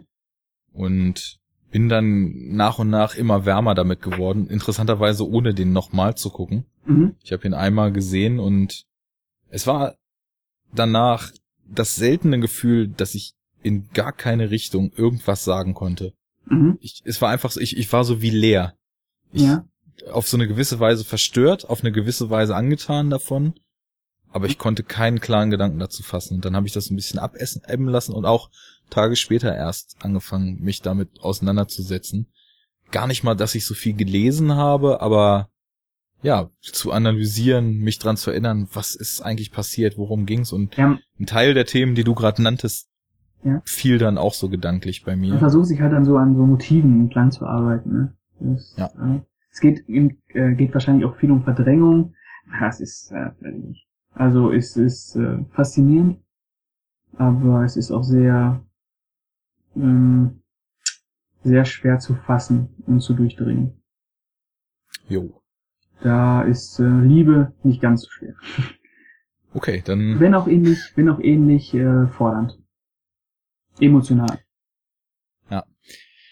Was natürlich auch bei ihm sowieso eine ganz interessante Sache ist, ist die Machart schlechthin, weil allein schon seine überzeugte Ansicht, dass es essentiell ist, auf Filmmusik zu verzichten, Ja. weil der Inhalt für sich sprechen muss. Das geht halt alles schon in diese Richtung, ja, den Menschen ehrlicher zu zeigen. Weg von der Manipulation, weg von der Oberflächlichkeit. Ja. Es ist aber, ich finde die These, also auf, auf seine Filme passt es natürlich äh, ganz gut. Wir, wir kennen die ja nun auch nur in der vorliegenden Form. Ich habe aber manchmal so ein bisschen das Gefühl, dass er das auch fast schon vorwurfsvoll sieht, dass es auch andere Filmemacher gibt, die eben auf, auf einen gewissen Stil überwiegend Wert legen. Ja. Äh, Tarantino mag er ja zum Beispiel gar nicht. Ja, das wäre ja auch das Paradebeispiel. Eigentlich müsste er so ein, so ein Zweigestirn aus Tarantino und Aronofsky dann für die Unheilsbringer des Kinos schlechthin halten. ja, da gibt's ein schönes Interview, wo ihn äh, Aronofsky ähm, interviewt. Ach, Hm. das muss ich mir natürlich direkt mal reinziehen. Suche ich mal raus, pack ich mal in die Shownotes zur Sendung, Wer- falls es auf YouTube ist. Irgendwas zusammenwerfen, das ist gar nicht Michael Haneke, den der Aronofsky da äh, aber ich glaube, es ist Aronofsky interviewt äh, Michael Haneke, ja. Okay, falls es existiert, Es, es, Guck ich bin so mir- verlinken. Ich bin mir zu 80, 90 Prozent sehr gut. Ähm, Und 10% sind gesunder Zweifel. ja, Die lassen wir mal stehen. sind, das ist doch nur David Fincher. Aber das wäre im Endeffekt ja auch schon wieder fast dasselbe, weil der ist ja nun auch äh, nicht gerade durch wenig stilistische Spielereien bekannt. ja, ähm, ja, also Michael Haneke ist schon, also er sagt ja auch selber, dass er äh, realistische Filme drehen möchte, ähm, ungefilterte Filme, die Menschen so zeigen, wie sie halt sind, ne, also mit allen Ecken und Kanten und dass er sich seine Themen äh, auch aus der aus der Morgenzeitung liest. Also wenn er irgendwie irgendwelche Annoncen liest oder irgendwelche ähm, irgendwelche Artikel und sich dadurch inspirieren lässt, also auch vom äh, vom Leben inspirieren lässt. Ja, das kommt hin. Ja. Weil es auch sehr bodenständig ist, was er so behandelt. Ja, es ist, es ist ähm, sehr im Hier und Jetzt, ne? Also sehr sehr im Leben. Ja, fein. Würdest du für jemanden, der mit dem Werk von ihm nicht so ganz firm ist, nochmal irgendeine spezielle Empfehlung aussprechen? Was muss man unbedingt gesehen haben? Hm, ah, das ist schwierig. Also wenn man, wenn man äh, wirklich noch nichts gesehen hat oder nicht warm geworden ist, das ist, das ist die Frage. Hm, ich ich würde ja mit Funny Games anfangen. Einfach weil der noch diesen, diesen, diesen Genre-Kontext hat einfach. Und Mhm. ähm, wenn das klappt, wenn man, wenn man dem auch standgehalten hat, würde ich übergehen zu, zu Liebe oder das weiße Band. Weil, ah ja, ja, doch. Das, die würde ich so als Einstieg empfehlen. Und dann würde ich, würde ich ähm, mit den richtigen Kloppern anfangen. Dann würde ich mir, würde ich mal versuchen, so an diesen Cachet halt, Cachet halt ranzugehen oder an die Klavierspielerin, an äh, 71 Fragmente einer Chronologie des Zufalls. Ähm, Der ist ja vom Titel schon klasse. Habe ich aber noch nicht gesehen. Muss ich unbedingt mal aufholen. ja, oder Bennys Video. Ähm, Co- Code Unbekannt ist auch heftig. Der siebente Kontinent ist für mich sein schockierendster, sein heftigster. Ähm, ja, muss man sie, muss man sich äh, vortasten. Geht, geht auch nicht so in Fülle, dass man sich äh, zwei Hanekes an einem Tag anguckt oder so, das geht auf keinen Fall. So ein Haneke im Monat. Oder Als Richtwert. ja, die, die kann man, die kann man nicht binge-watchen. Guckst du denn auch einen Haneke im Monat? Nein, Okay. nein. Also ich habe ja, obwohl ich könnte, ich habe Wolfzeit hier, den habe ich immer noch nicht gesehen, aber es ist ja ein Endzeitfilm von ihm Oha. ähm, von 2003. Den hat er zwischen Klavierspielerin und dem Cachet gemacht. Den kenne ich noch nicht. Ähm, wird mal wieder Zeit, aber nee, eher nicht. Also weil die fordern einen schon sehr. Es ist schon sehr, ähm, sehr, sehr kräftezehrend, wenn man sich äh, Haneke ähm, unterwirft, sage ich jetzt mal. Ähm, ist, es ist, man muss, man muss ähm, in, in Stimmung sein, würde ich sagen. Man muss sich darauf einlassen. Würde ich voll unterschreiben. Ja. Sind nicht. Filme, sagen wir so. Okay, dann war das Michael Haneke, Jo. der dem einen oder anderen vielleicht noch nicht bekannt war, dem einen oder anderen sehr bekannt. Schaut doch mal rein, Ja. Sagen wir. Ist auch interessant, dass der, man merkt direkt, wie viel Substanz da drin steckt, weil ich weiß nicht, ob wir jetzt über ihn schon fast am längsten geredet haben. Aber Und vor allem, äh, dass man gar nicht so einen richtigen, so einen richtigen äh, Nenner gefunden hat, worum es jetzt eigentlich geht und was er eigentlich sagt. Nur, nur halt diese, diese Menschlichkeit, diese ungeschönte Menschlichkeit so als Fixpunkt einfach. ja. Ja. Nun gut, ähm, jetzt muss ich wen auswählen. Ich habe mir so ein bisschen Gedanken drum gemacht, wer da eigentlich überhaupt noch so in Frage kommt. Weil bei Aronofsky und Gillum habe ich tatsächlich so dann das Werk ergründet, sofern das halt möglich war und auch über die nächsten Jahre immer die Augen nach neuen Filmen offen gehalten. Und äh, wir hatten ja vorhin schon über Konsens gesprochen. Du warst jetzt, glaube ich, äh, mit Michael Haneke, zumindest was so den Mainstream-Filmgeschmack eventueller Hörer, ohne dass ich jetzt hier wen beleidigen will, ähm, betrifft, ist Michael Haneke mit Sicherheit noch mit Abstand am wenigsten Konsens. Jetzt kommt von mir derjenige, der mit Abstand am meisten Konsens ist. Oh. Ähm, es ging los damals halt mit Memento, ne? Und der Film hat mich einfach abgeholt. Das lässt sich nicht anders sagen. Mhm. Und interessanterweise geht ja die Meinung so ein bisschen auseinander. Also ich meine, Christopher Nolan ist halt durch den Comic-Hype der letzten Jahre, durch Dark Knight etc. ja nun mal zu einem der größten Hollywood-Regisseure geworden. wahrscheinlich auch zu einem derer, die am meisten Kontrolle über das, was sie da fabrizieren haben. Mhm. Kann, kann man, glaube ich, so sagen, oder? Ja. Hat sich ja leider, wobei ich den halt auch bei dem einmal, den ich ihn gesehen habe, gut fand, zu diesem dritten Batman, den er eigentlich gar nicht machen wollte, da überreden lassen, weil die Leute es wollten. Aber mein Zugang zu ihm war halt tatsächlich so dieses Frühwerk. Und ich habe Memento damals, so als er rauskam, auch dann direkt mehrfach gesehen. Und bin ja sehr angetan gewesen davon, wie er diesen Kunstgriff eben macht. Ist ganz interessant. Ich schweife kurz direkt ab. Mhm. Sämtliche Sachen, die mich so auf Film gebracht haben, sind alles Filmemacher, bei denen halt die Form sehr dominant ist. Und ich habe dann so gemerkt, die, die Sachen, die sich mir so später erst erschlossen haben, sind eventuell dann eher die Filmemacher, wo der Inhalt dann noch stärker ausgeprägt ist oder vielleicht die Form einfach eine unwesentlichere Rolle spielt. Aber, also ich meine, ich hätte jetzt auch genauso gut als nächstes Fincher nehmen können oder sonst was und der wäre auch formell sehr, sehr prägnanter Regisseur, bei dem die Form eine sehr große Rolle spielt. Und bei Memento ist es ja nun mal auch so, ich meine, der wird halt von vielen Leuten einfach nur drauf reduziert, ja, der ist ja rückwärts erzählt, ist ja nur so ein Gimmick.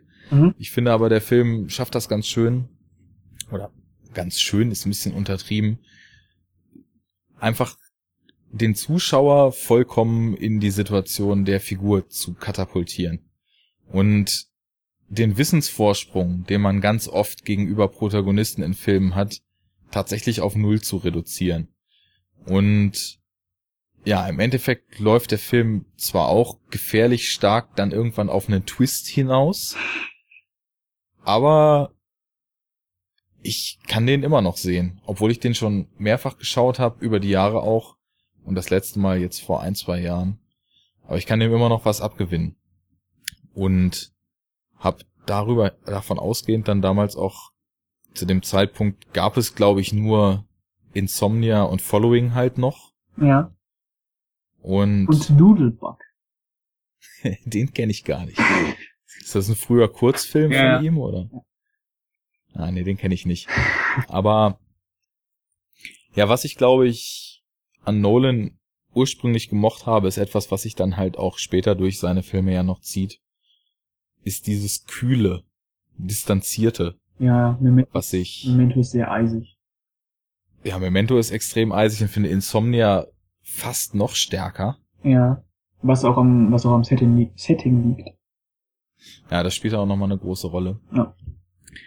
Und ähm, ich hatte ja vorhin schon so angeteased, ein Regisseur kommt noch, dessen Werke so Vollgesichtungen nicht so stark standhalten. Und das ist mir halt bei Christopher Nolan aufgefallen, also bei Mento, bei Mento interessanterweise nicht. Das ist der Film, wo ja alle sagen, der nutzt sich beim zweiten Mal schon ab und dann wird's alles total langweilig. Den kann ich mir immer wieder angucken, aber alle anderen Filme von ihm verlieren jedes Mal so ein bisschen, wenn ich die schaue. Okay. Wie stehst du denn zu dem? Ähm, Kein Bock mehr drauf nach diesem Hype der letzten Jahre oder auch mal eine gewisse Affinität gehabt? ähm, ich muss sagen, dass ich, äh, bevor die, äh, bevor The Dark Knight Rises kam, ähm, war mir dieser ähm, Christopher Nolan Hype eigentlich ganz recht. Weil ähm, ich mochte die halt alle, die Filme, und ähm, ich habe die auch gerne geguckt. Inzwischen muss ich sagen, dass ähm, dieses Christopher Nolan ist der neue Stanley Kubrick und, und dieses ganze Gelaber, das ähm, ist mir ist mir zu viel. Aber ich muss auch dazu äh, mir eingestehen, dass ich glaube, jeden Christopher Nolan Film mag. Also mindestens sehenswert finde. Sogar ähm, The Dark Knight Rises, den ich sogar überaus sehenswert finde. Dark Knight Rises sogar? Ja, ja, Dark Knight Rises, ja. Okay, das ist stark, weil der ja eigentlich von sämtlichen Nolan-Filmen, die ja, wenn sie kritisiert werden, nur von einer kleinen Gruppe Zuschauer kritisiert werden, kriegt der ja noch am meisten aufs Maul Ja, ja, eigentlich. also das kann ich auch absolut nachvollziehen, aber ich mag, wie äh, Nolan da mit der Figur äh, Batman einfach umgeht. Wie der den, ähm, ähm, wie kann man das sagen, wie er, es ist auf jeden Fall der Batman-Film, der ich würde sagen, der am meisten auf die äh, Leiden Batmans eingeht und wirklich gut auf die eingeht. Auch wenn er jetzt vielleicht viele äh, formale Fehler hat und äh, inhaltlich ein bisschen zerfasert ist, aber ähm, ich mag den, also ich, ich guck den gern. ja, ich, ich wollte den definitiv auch äh, bald mal einer zweiten Prüfung unterziehen, weil ich eben auch mit der ganzen Kritik früher nicht sonderlich viel anfangen konnte. Ich habe den halt einfach geguckt und war so im Modus Unterhaltungsfilm mhm. und hab, das weiß ich noch ganz genau, ich, ich habe den halt auch wie so vieles im Kino verpasst mhm. und ähm, habe mir dann irgendwann mal auf Blu-ray angeguckt und hatte mir eine Pizza gemacht, habe angefangen die zu essen und war so gepackt von dem Film, dass ich zwei Stunden lang vergessen habe, weiter zu essen. Und hallo? ja, ich meine, ich esse viel und gern. Ne? Also der Film, der es schafft, mich vom Pizzaessen abzuhalten. Äh, es kann nur Turtles sein. nee, ähm, das, das passte schon so weit. Und ja, dann über, ich kann auch schon nachvollziehen, dass er, genau wie du sagst, so ein bisschen zerfasert und zerfranst und vielleicht Tendenz so all over the place zu sein, schon abgestraft wird. Habe ich ja nicht so empfunden. Und die Vorgänger, ja, ich habe früher gar keinen Bock auf Superheldenfilme gehabt und fand auch Batman Begins, den ich dann irgendwann mal gesehen habe, so lala und hatte mich dann auch so ein bisschen gewundert, was Nolan da eigentlich macht, weil ich, ich kannte halt Memento, dann hatte ich Insomnia gesehen, den fand ich sehr gut, weil ich habe auch so eine Affinität, Affinität zu so relativ geradlinigen Thrillern, die von düsterer, kalter Stimmung getragen sind und sich so ein bisschen nach 90er anfühlen. Mhm. Das ist für mich so eine bestimmte Art Thriller. Hast du Richtung Schweigen der Lämmer in die Art, ne? Also so fatalistische, pessimistische, ja, häufig auch Serienkiller-Geschichten. Da habe ich irgendwie so einen leichten Crush. Das mag vielleicht auch daran liegen, dass in der Zeit, wo auch viel Filmsozialisation äh, bei mir passiert ist, sowas halt auch einfach häufig im Fernsehen lief. Ne? Mhm. Und deshalb mochte ich Insomnia sehr und auch weil ich die Performance von Al Pacino stark fand. Das war ja so einer der letzten Filme, wo man das Gefühl hatte, er hat noch Bock. Oder wo die Müdigkeit, die er später versp versprüht hat, gut ins Konzept gepasst hat. Ich weiß nicht. Eins von beidem. Und den Prestige hat er dann ja sogar erst nach Batman Begins gemacht, wenn ich mich nicht irre. Mm, ja. Hm? Den fand ich auch richtig stark noch, aber Batman Begins war da schon so ein Break. Aber bei Dark Knight bin ich dann voll auf den Hype mit aufgesprungen. Und dann äh, rückwirkend ähm, Batman Begins auch nochmal hochgewertet? Ja, genau. Hm? Einmal wieder hochgewertet und dann beim dritten Mal schauen wieder ein Stückchen runtergewertet. Weil da setzte dann so dieses Abbauphänomen ein. Und bei Dark Knight war das genauso. Den, den hatte ich im Kino gesehen, war halt einfach nur völlig umgehauen. Ich habe halt auch schon lange vorher, ist auch so eine Tendenz, die sich durch seinen, meinen Musikgeschmack schon immer gezogen hat, so eine gewisse Affinität einfach zu düsteren Stoffen. Mhm. Kann man wahrscheinlich einfach ganz blöde von Geschmack sprechen. Und insofern fand ich das ganz nett, dass das plötzlich auf einmal wieder so düster war, wie Comic-Verfilmungen in den 90ern gewesen sind. Zwar nicht so blutig, aber immerhin so düster. Ja. Also aus den 90ern, wenn man sich überlegt, Blade oder der nicht gute, aber definitiv düstere Spawn und all solche Sachen. Mhm. Da wehte halt noch ein anderer Wind als in dieser bunten X-Men-Welt, die dann so Anfang der Nullerjahre aufkam. Ja. Das hat mir schon ganz gut gefallen.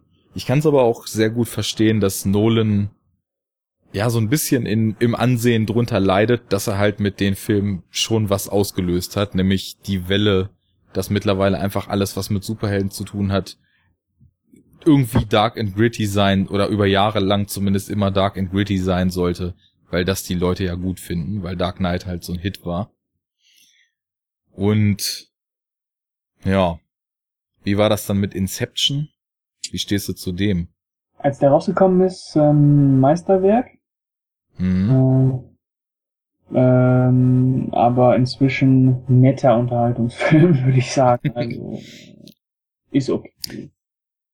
Ist gut. Er hat, hatte bei mir irgendwie auch ungefähr so die Kurve. Ich glaube, der steht zwar bei mir beim Moviepilot noch auf Lieblingsfilm, aber eigentlich hätte ich das, als ich ihn das letzte Mal gesehen habe, entfernen müssen und ihm auch ja, eine gute Unterhaltungsfilmwertung geben.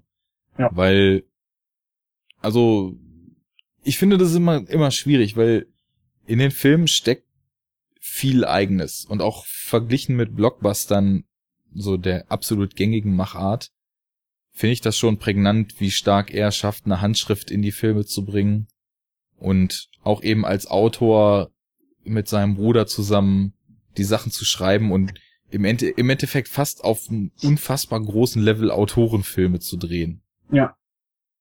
Das ist schon beeindruckend. Und damit durchzukommen, immer wieder. Ja, wobei da halt auch die Frage ist, wenn jetzt Dark Knight nicht so durch die Decke gegangen wäre, hätte er dann so Inception machen können? Ja. Oder hätte Interstellar in der Länge und der Größe dann das Licht der Welt erblickt, wie es jetzt passiert ist? Ja. Ist mal nochmal eine andere Frage, ne? Mhm. Ja. Was ich ganz spannend fand, ähm, also wie gesagt, äh, ich, ich halte von dem immer noch viel, würde aus meiner heutigen Perspektive aber auf jeden Fall sagen, da gibt es Regisseure, die ich formal wesentlich spannender finde mittlerweile. Was nicht heißen soll, dass ich die Filme nicht ab und an mal gerne gucke von Nolan.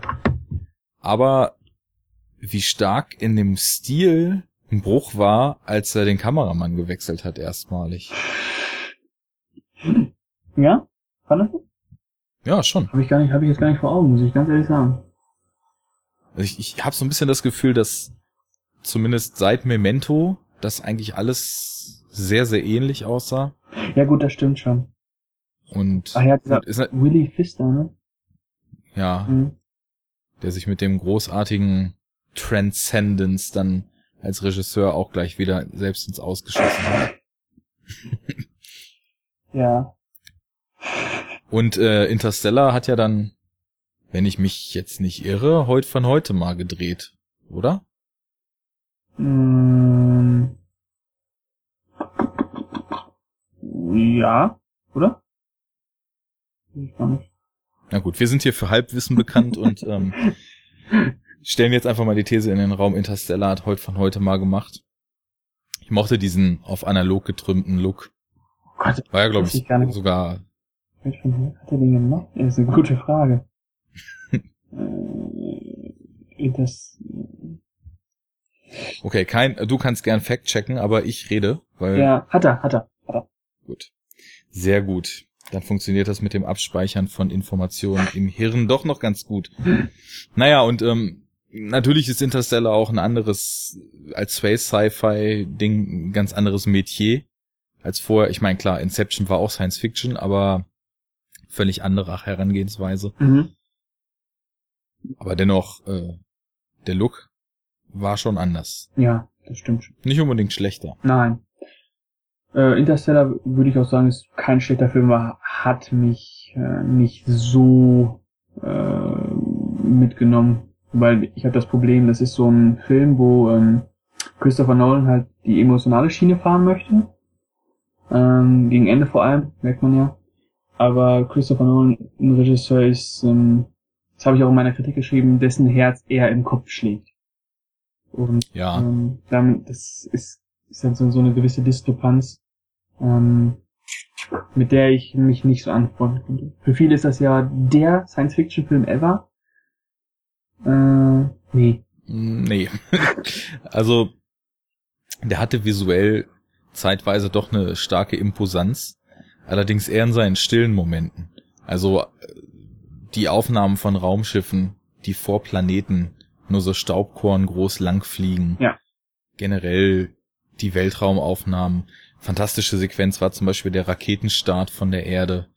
Ähm, das hat alles super funktioniert. Sowas wie zum Beispiel die Riesenwelle hätte ich dann überhaupt nicht gebraucht. Was einfach so ein vollkommen generischer Blockbuster, äh, leere Spannung erzeugen Moment war. Ja, stimmt schon. Das hätte nicht sein müssen. Und mit der Emotionalität war das eben auch so ein Auf und Ab. Es stimmt schon, was du sagst. Es wirkt nicht so, als ob jemand seine Gefühle auf die Leinwand gebracht hat, sondern als ob sich jemand überlegt hat, wie man Gefühle auf die Leinwand bringt. Ändert nichts daran, dass es auch Szenen gab, die exzellent funktioniert haben. ich meine, als Mac Mac McConaughey oder wie auch immer man ihn ausspricht, ähm, da plötzlich nach diesem Trip auf das Schiff zurückkommt und sich die ganzen Tapes von seiner Tochter anguckt und einfach mal innerhalb von zwei Stunden effektiver Lebenszeit das Leben seiner Tochter mehr oder weniger verpasst hat. Das kann einen irgendwie oder konnte mich zumindest nur ergreifen, weil wer zu einem Mindestmaß an Empathie fähig ist, kommt ja eigentlich kaum drum rum, als dieses Szenario total krass zu finden. War Ja. bei mir zumindest so. Ja. War auch toll gespielt. Ja. An, an anderer Stelle hat das weniger funktioniert. Ja. Mhm. Ist nicht schlecht. Ich finde. Gut, aber ich merke schon, ähm, es ist, man, man spricht etwas verhaltener darüber. Ja. Äh, ja. Also so. ich, ich fand aber, also, oh gut, Entschuldigung, ich falle dir die ganze Zeit ins Wort, sag mal. Nee, ich wollte nur sagen, für Lobeshymnen ist äh, Christopher Nolan jetzt nicht unbedingt äh, bei mir bekannt. Also, dass ich ihm Nee. Lobeshymnen absegne.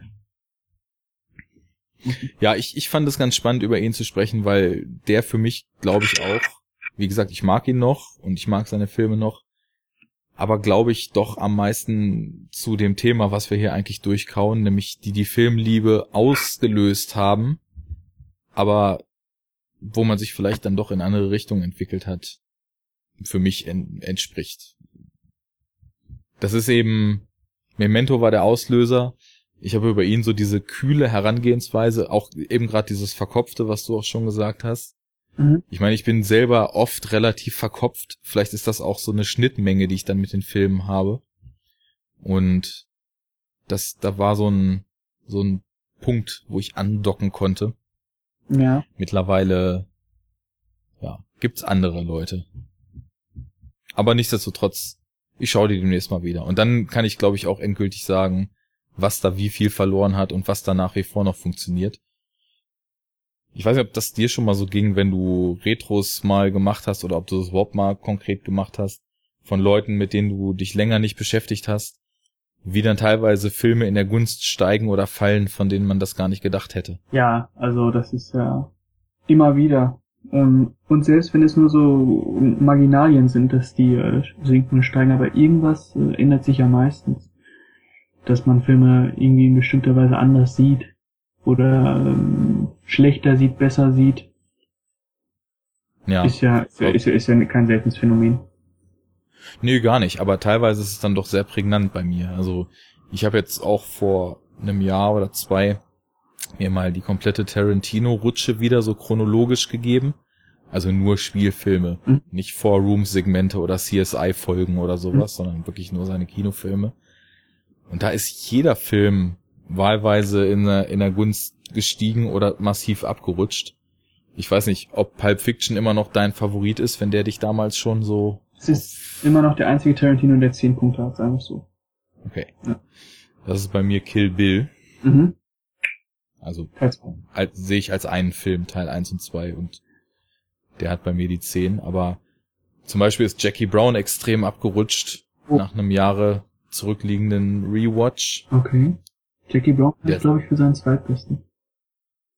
Hätte ich vorher auch so gesagt. Also ich glaube, ich hätte Jackie Brown vorher noch vor Pulp Fiction sogar eingeordnet. Ui. Und als ich den dann mal wieder gesehen habe, ist Pulp Fiction stark hochgewandert, weil den fand ich irgendwie immer nur cool. Das war bei mir gar nicht so das Erweckungserlebnis, wie es bei ganz vielen anderen Filmfans so der Fall ist. Aber ja, beim letzten Mal war es dann doch schon so die Erkenntnis, also Pulp Fiction ist schon ganz schön geil. Und ich mochte die Butch-Episode immer nicht so. Oh. Aber auch die hat sich mir nun fast schon vollkommen erschlossen. Ja. Wenn sie sich mir nochmal vollständig erschließt, dann ist Pulp Fiction auch irgendwann auf 10 Punkten. Momentan sind es 9. Ja. Ja. Ähm, Wie stehst du denn zu Death Proof eigentlich? mag ich auch total gerne. Echt? Ja. Uiuiui. Vielleicht- Naja gut, der ist bei mir tatsächlich äh, um 50% seiner Benotung gesunken, als ich den das zweite Mal gesehen habe. Vielleicht kriegt er ja beim nächsten Mal um 50% wieder hoch, wer weiß. Okay. man, man, muss, man muss auch einen gewissen Fable für dieses, für dieses Kino haben, was er da ähm, äh, äh, Tribut zollt, ne? Ähm, ist ja auch äh, allgemein, glaube ich, der Tarantino, der am wenigsten gemocht wird. Ja, sagen wir es mal so, ich glaube, mir fehlt dieser Fable wahrscheinlich, oder ich müsste zumindest erstmal mächtig Hausaufgaben machen und mal Bullet sehen und mal die Blechpiraten sehen und mal Fluchtpunkt San Francisco sehen und mir mal diverse andere 70er Jahre Carsploitation Dinger geben. Und dann würde ich da vielleicht auch mehr Zugang finden. Ja. Also der schlechteste Tarantino für mich ist äh, Django. Hm, also für mich jetzt mittlerweile Death Proof. Vor der Werkschau hätte ich auch Django gesagt. Ja, das war das war nix nix Großes jedenfalls. Fandst du wirklich schlecht oder? Ähm, für Tarantino-Verhältnisse fand ich ihn schlecht. Ähm, als Film an sich fand ich ihn mittelmäßig. Mhm. Aber das darf man auch nicht laut sagen. Man darf, man darf nicht laut sagen, dass man Django und The Wolf of Wall Street nicht mag. Das, äh, und dann auch noch sagen, dass man die Nolan-Filme okay findet. dann bist du endgültig unten durch. Ja. Ähm, wir haben jetzt jeder drei. Ja. Und auf dem Tacho schon eine ganze Menge Zeit. Ja. Ich würde vielleicht, also es hat mir total Spaß gemacht, mit dir hier so zu quatschen und wenn du Bock hast, dann können wir das Ganze auch demnächst fortführen. Ja. Ähm, Meine, ich würde aber jetzt, glaube ich, einen Cut machen, wenn das für dich okay ist. ja. Ich glaube, ich also zweieinhalb Stunden sage ich, das ist, äh, ja, ich, äh, also der Rekord bis jetzt liegt bei äh, drei Stunden 50 Minuten zu Terence Malick mit Fokus auf Thin Red Line. okay. Das ist gut. Ja, warum nicht? Ja, aber da habe ich auch mit einem Philosophen gepodcastet. Ja, Ja. Philosophiestudent und äh, da ist Terence Malick dann natürlich Mhm. gefundenes Fressen. Vor allem, wenn man wie ich fast das ganze Werk, ja, ich würde nicht sagen ganz vergöttert, aber doch schon sehr hoch schätzt Mhm. und er außer Thin Red Line alles einfach nur brutal scheiße findet von Malik. Z- Das, Ähm, ich mag auch alles von dem, außer den äh, mit Ben Affleck. Äh, wer ist der denn immer? der heißt To the One. Ah, genau, To the One. Ja. Sonst finde ich auch alles doll. Gut, ich habe mich da lang und breit schon in der jeweiligen Sendung ausgelassen, aber für dich jetzt noch mal kurz, also ich finde den zu kurz. Und das ist für mich extrem seltsam, weil ich eigentlich jemand bin, der für kurze Filme plädiert. Äh, aber To the Wonder wirkt so, als wenn ungefähr die Laufzeit, die er hat, noch mal drauf liegen müsste, weil das alles rausgeschnitten wurde. Ja, ist es. Und der hat ja Ne? auch im Rohschnitt sieben Stunden oder so gedauert. Ne? Ich würde diese Rohschnitte gern mal sehen. Ich würde auch gerne mal diesen Rohschnitt, Rohschnitt von Tree of Life sehen, der geht ja auch ewig. Ja. Wo auch dann noch fünf Schauspieler mehr sind, so Ja. große Namen, die gar nicht vorkommen. Wie bei Thin Red Line auch. Ja. So. Scheiß drauf. Wir haben ja irgendwie noch Harvey Keitel und sonst wen gehabt. Alle nicht drin, alle rausgeschnitten. Bringt nix, weg damit. Ja. Die können nix. Ja, pass auf, dann lass uns doch einfach mal an äh, generelle Podcast-Traditionen anknüpfen. Und lass uns sagen, wir haben jetzt mal so einen Grundstein gelegt, Ja, welche Regisseure unsere Filmliebe initiiert haben ja. und wir, sie- wir sie eigentlich größtenteils auch heute noch schätzen. Ja, dann lass uns sagen, in, in unbestimmter Zukunft, aber nicht allzu weit entfernt, kommt irgendwann mal ein Follow-up, Ja. wo es dann darum geht, wie sich das vielleicht äh, bis heute entwickelt hat und was für Leute man heute so kennengelernt hat, mit denen man früher wahrscheinlich noch nicht so richtig viel hätte anfangen können. Warum nicht? Bist du dabei? Sicher, komm, Sehr schön. mach mal. Gut. Mhm. Das finde ich gut. Dann äh, hat das Spaß gemacht. Für diejenigen, die zwischendurch eingeschlafen und jetzt wieder aufgewacht sind, nochmal, wo findet man dich im Netz? Äh, hauptsächlich bei Movie Break ähm, und ab und an auch bei cinemaforever.net ähm, sowie bei Mann beißt Film. De. De. Moviebreak auch. .de. Sehr schön. Oder auf Moviepilot als Soul Reaver. Jo. Auch da. Sehr gut. Mich und uns findet ihr wie immer auf enoughtalk.de, Twitter at enough äh, enoughtalk-de, Facebook-Seite enoughtalk Podcast. Äh, liken, sharen, faven. Wobei auf Twitter ist es jetzt ja auch liken. Ist ja auch langweilig. Ähm, also nur noch liken, sharen, retweeten bitte. Dann gern mal Kommentare loslassen. Erstmal, wie das äh, Feature so ankam und ob der Pascal wiederkommen darf. ähm, Gnädig. bei der Gelegenheit vielleicht, wer Bock hat, auch mal so aus eigener Erfahrung, ob sich das mit den Regisseuren, die einen zum Film oder zur Liebe zum Film gebracht haben, mittlerweile so ein bisschen verändert hat. Oder ob das noch konstant ist und auch vielleicht mal, was ihr von den Leuten haltet, die wir hier so geplackt haben. Das würde uns brennend interessieren. Und wer richtig viel spendablen Mauszeigerfinger übrig hat, kann auch noch auf die Flatter-Taste drücken. Und das war's. auf Wiedersehen.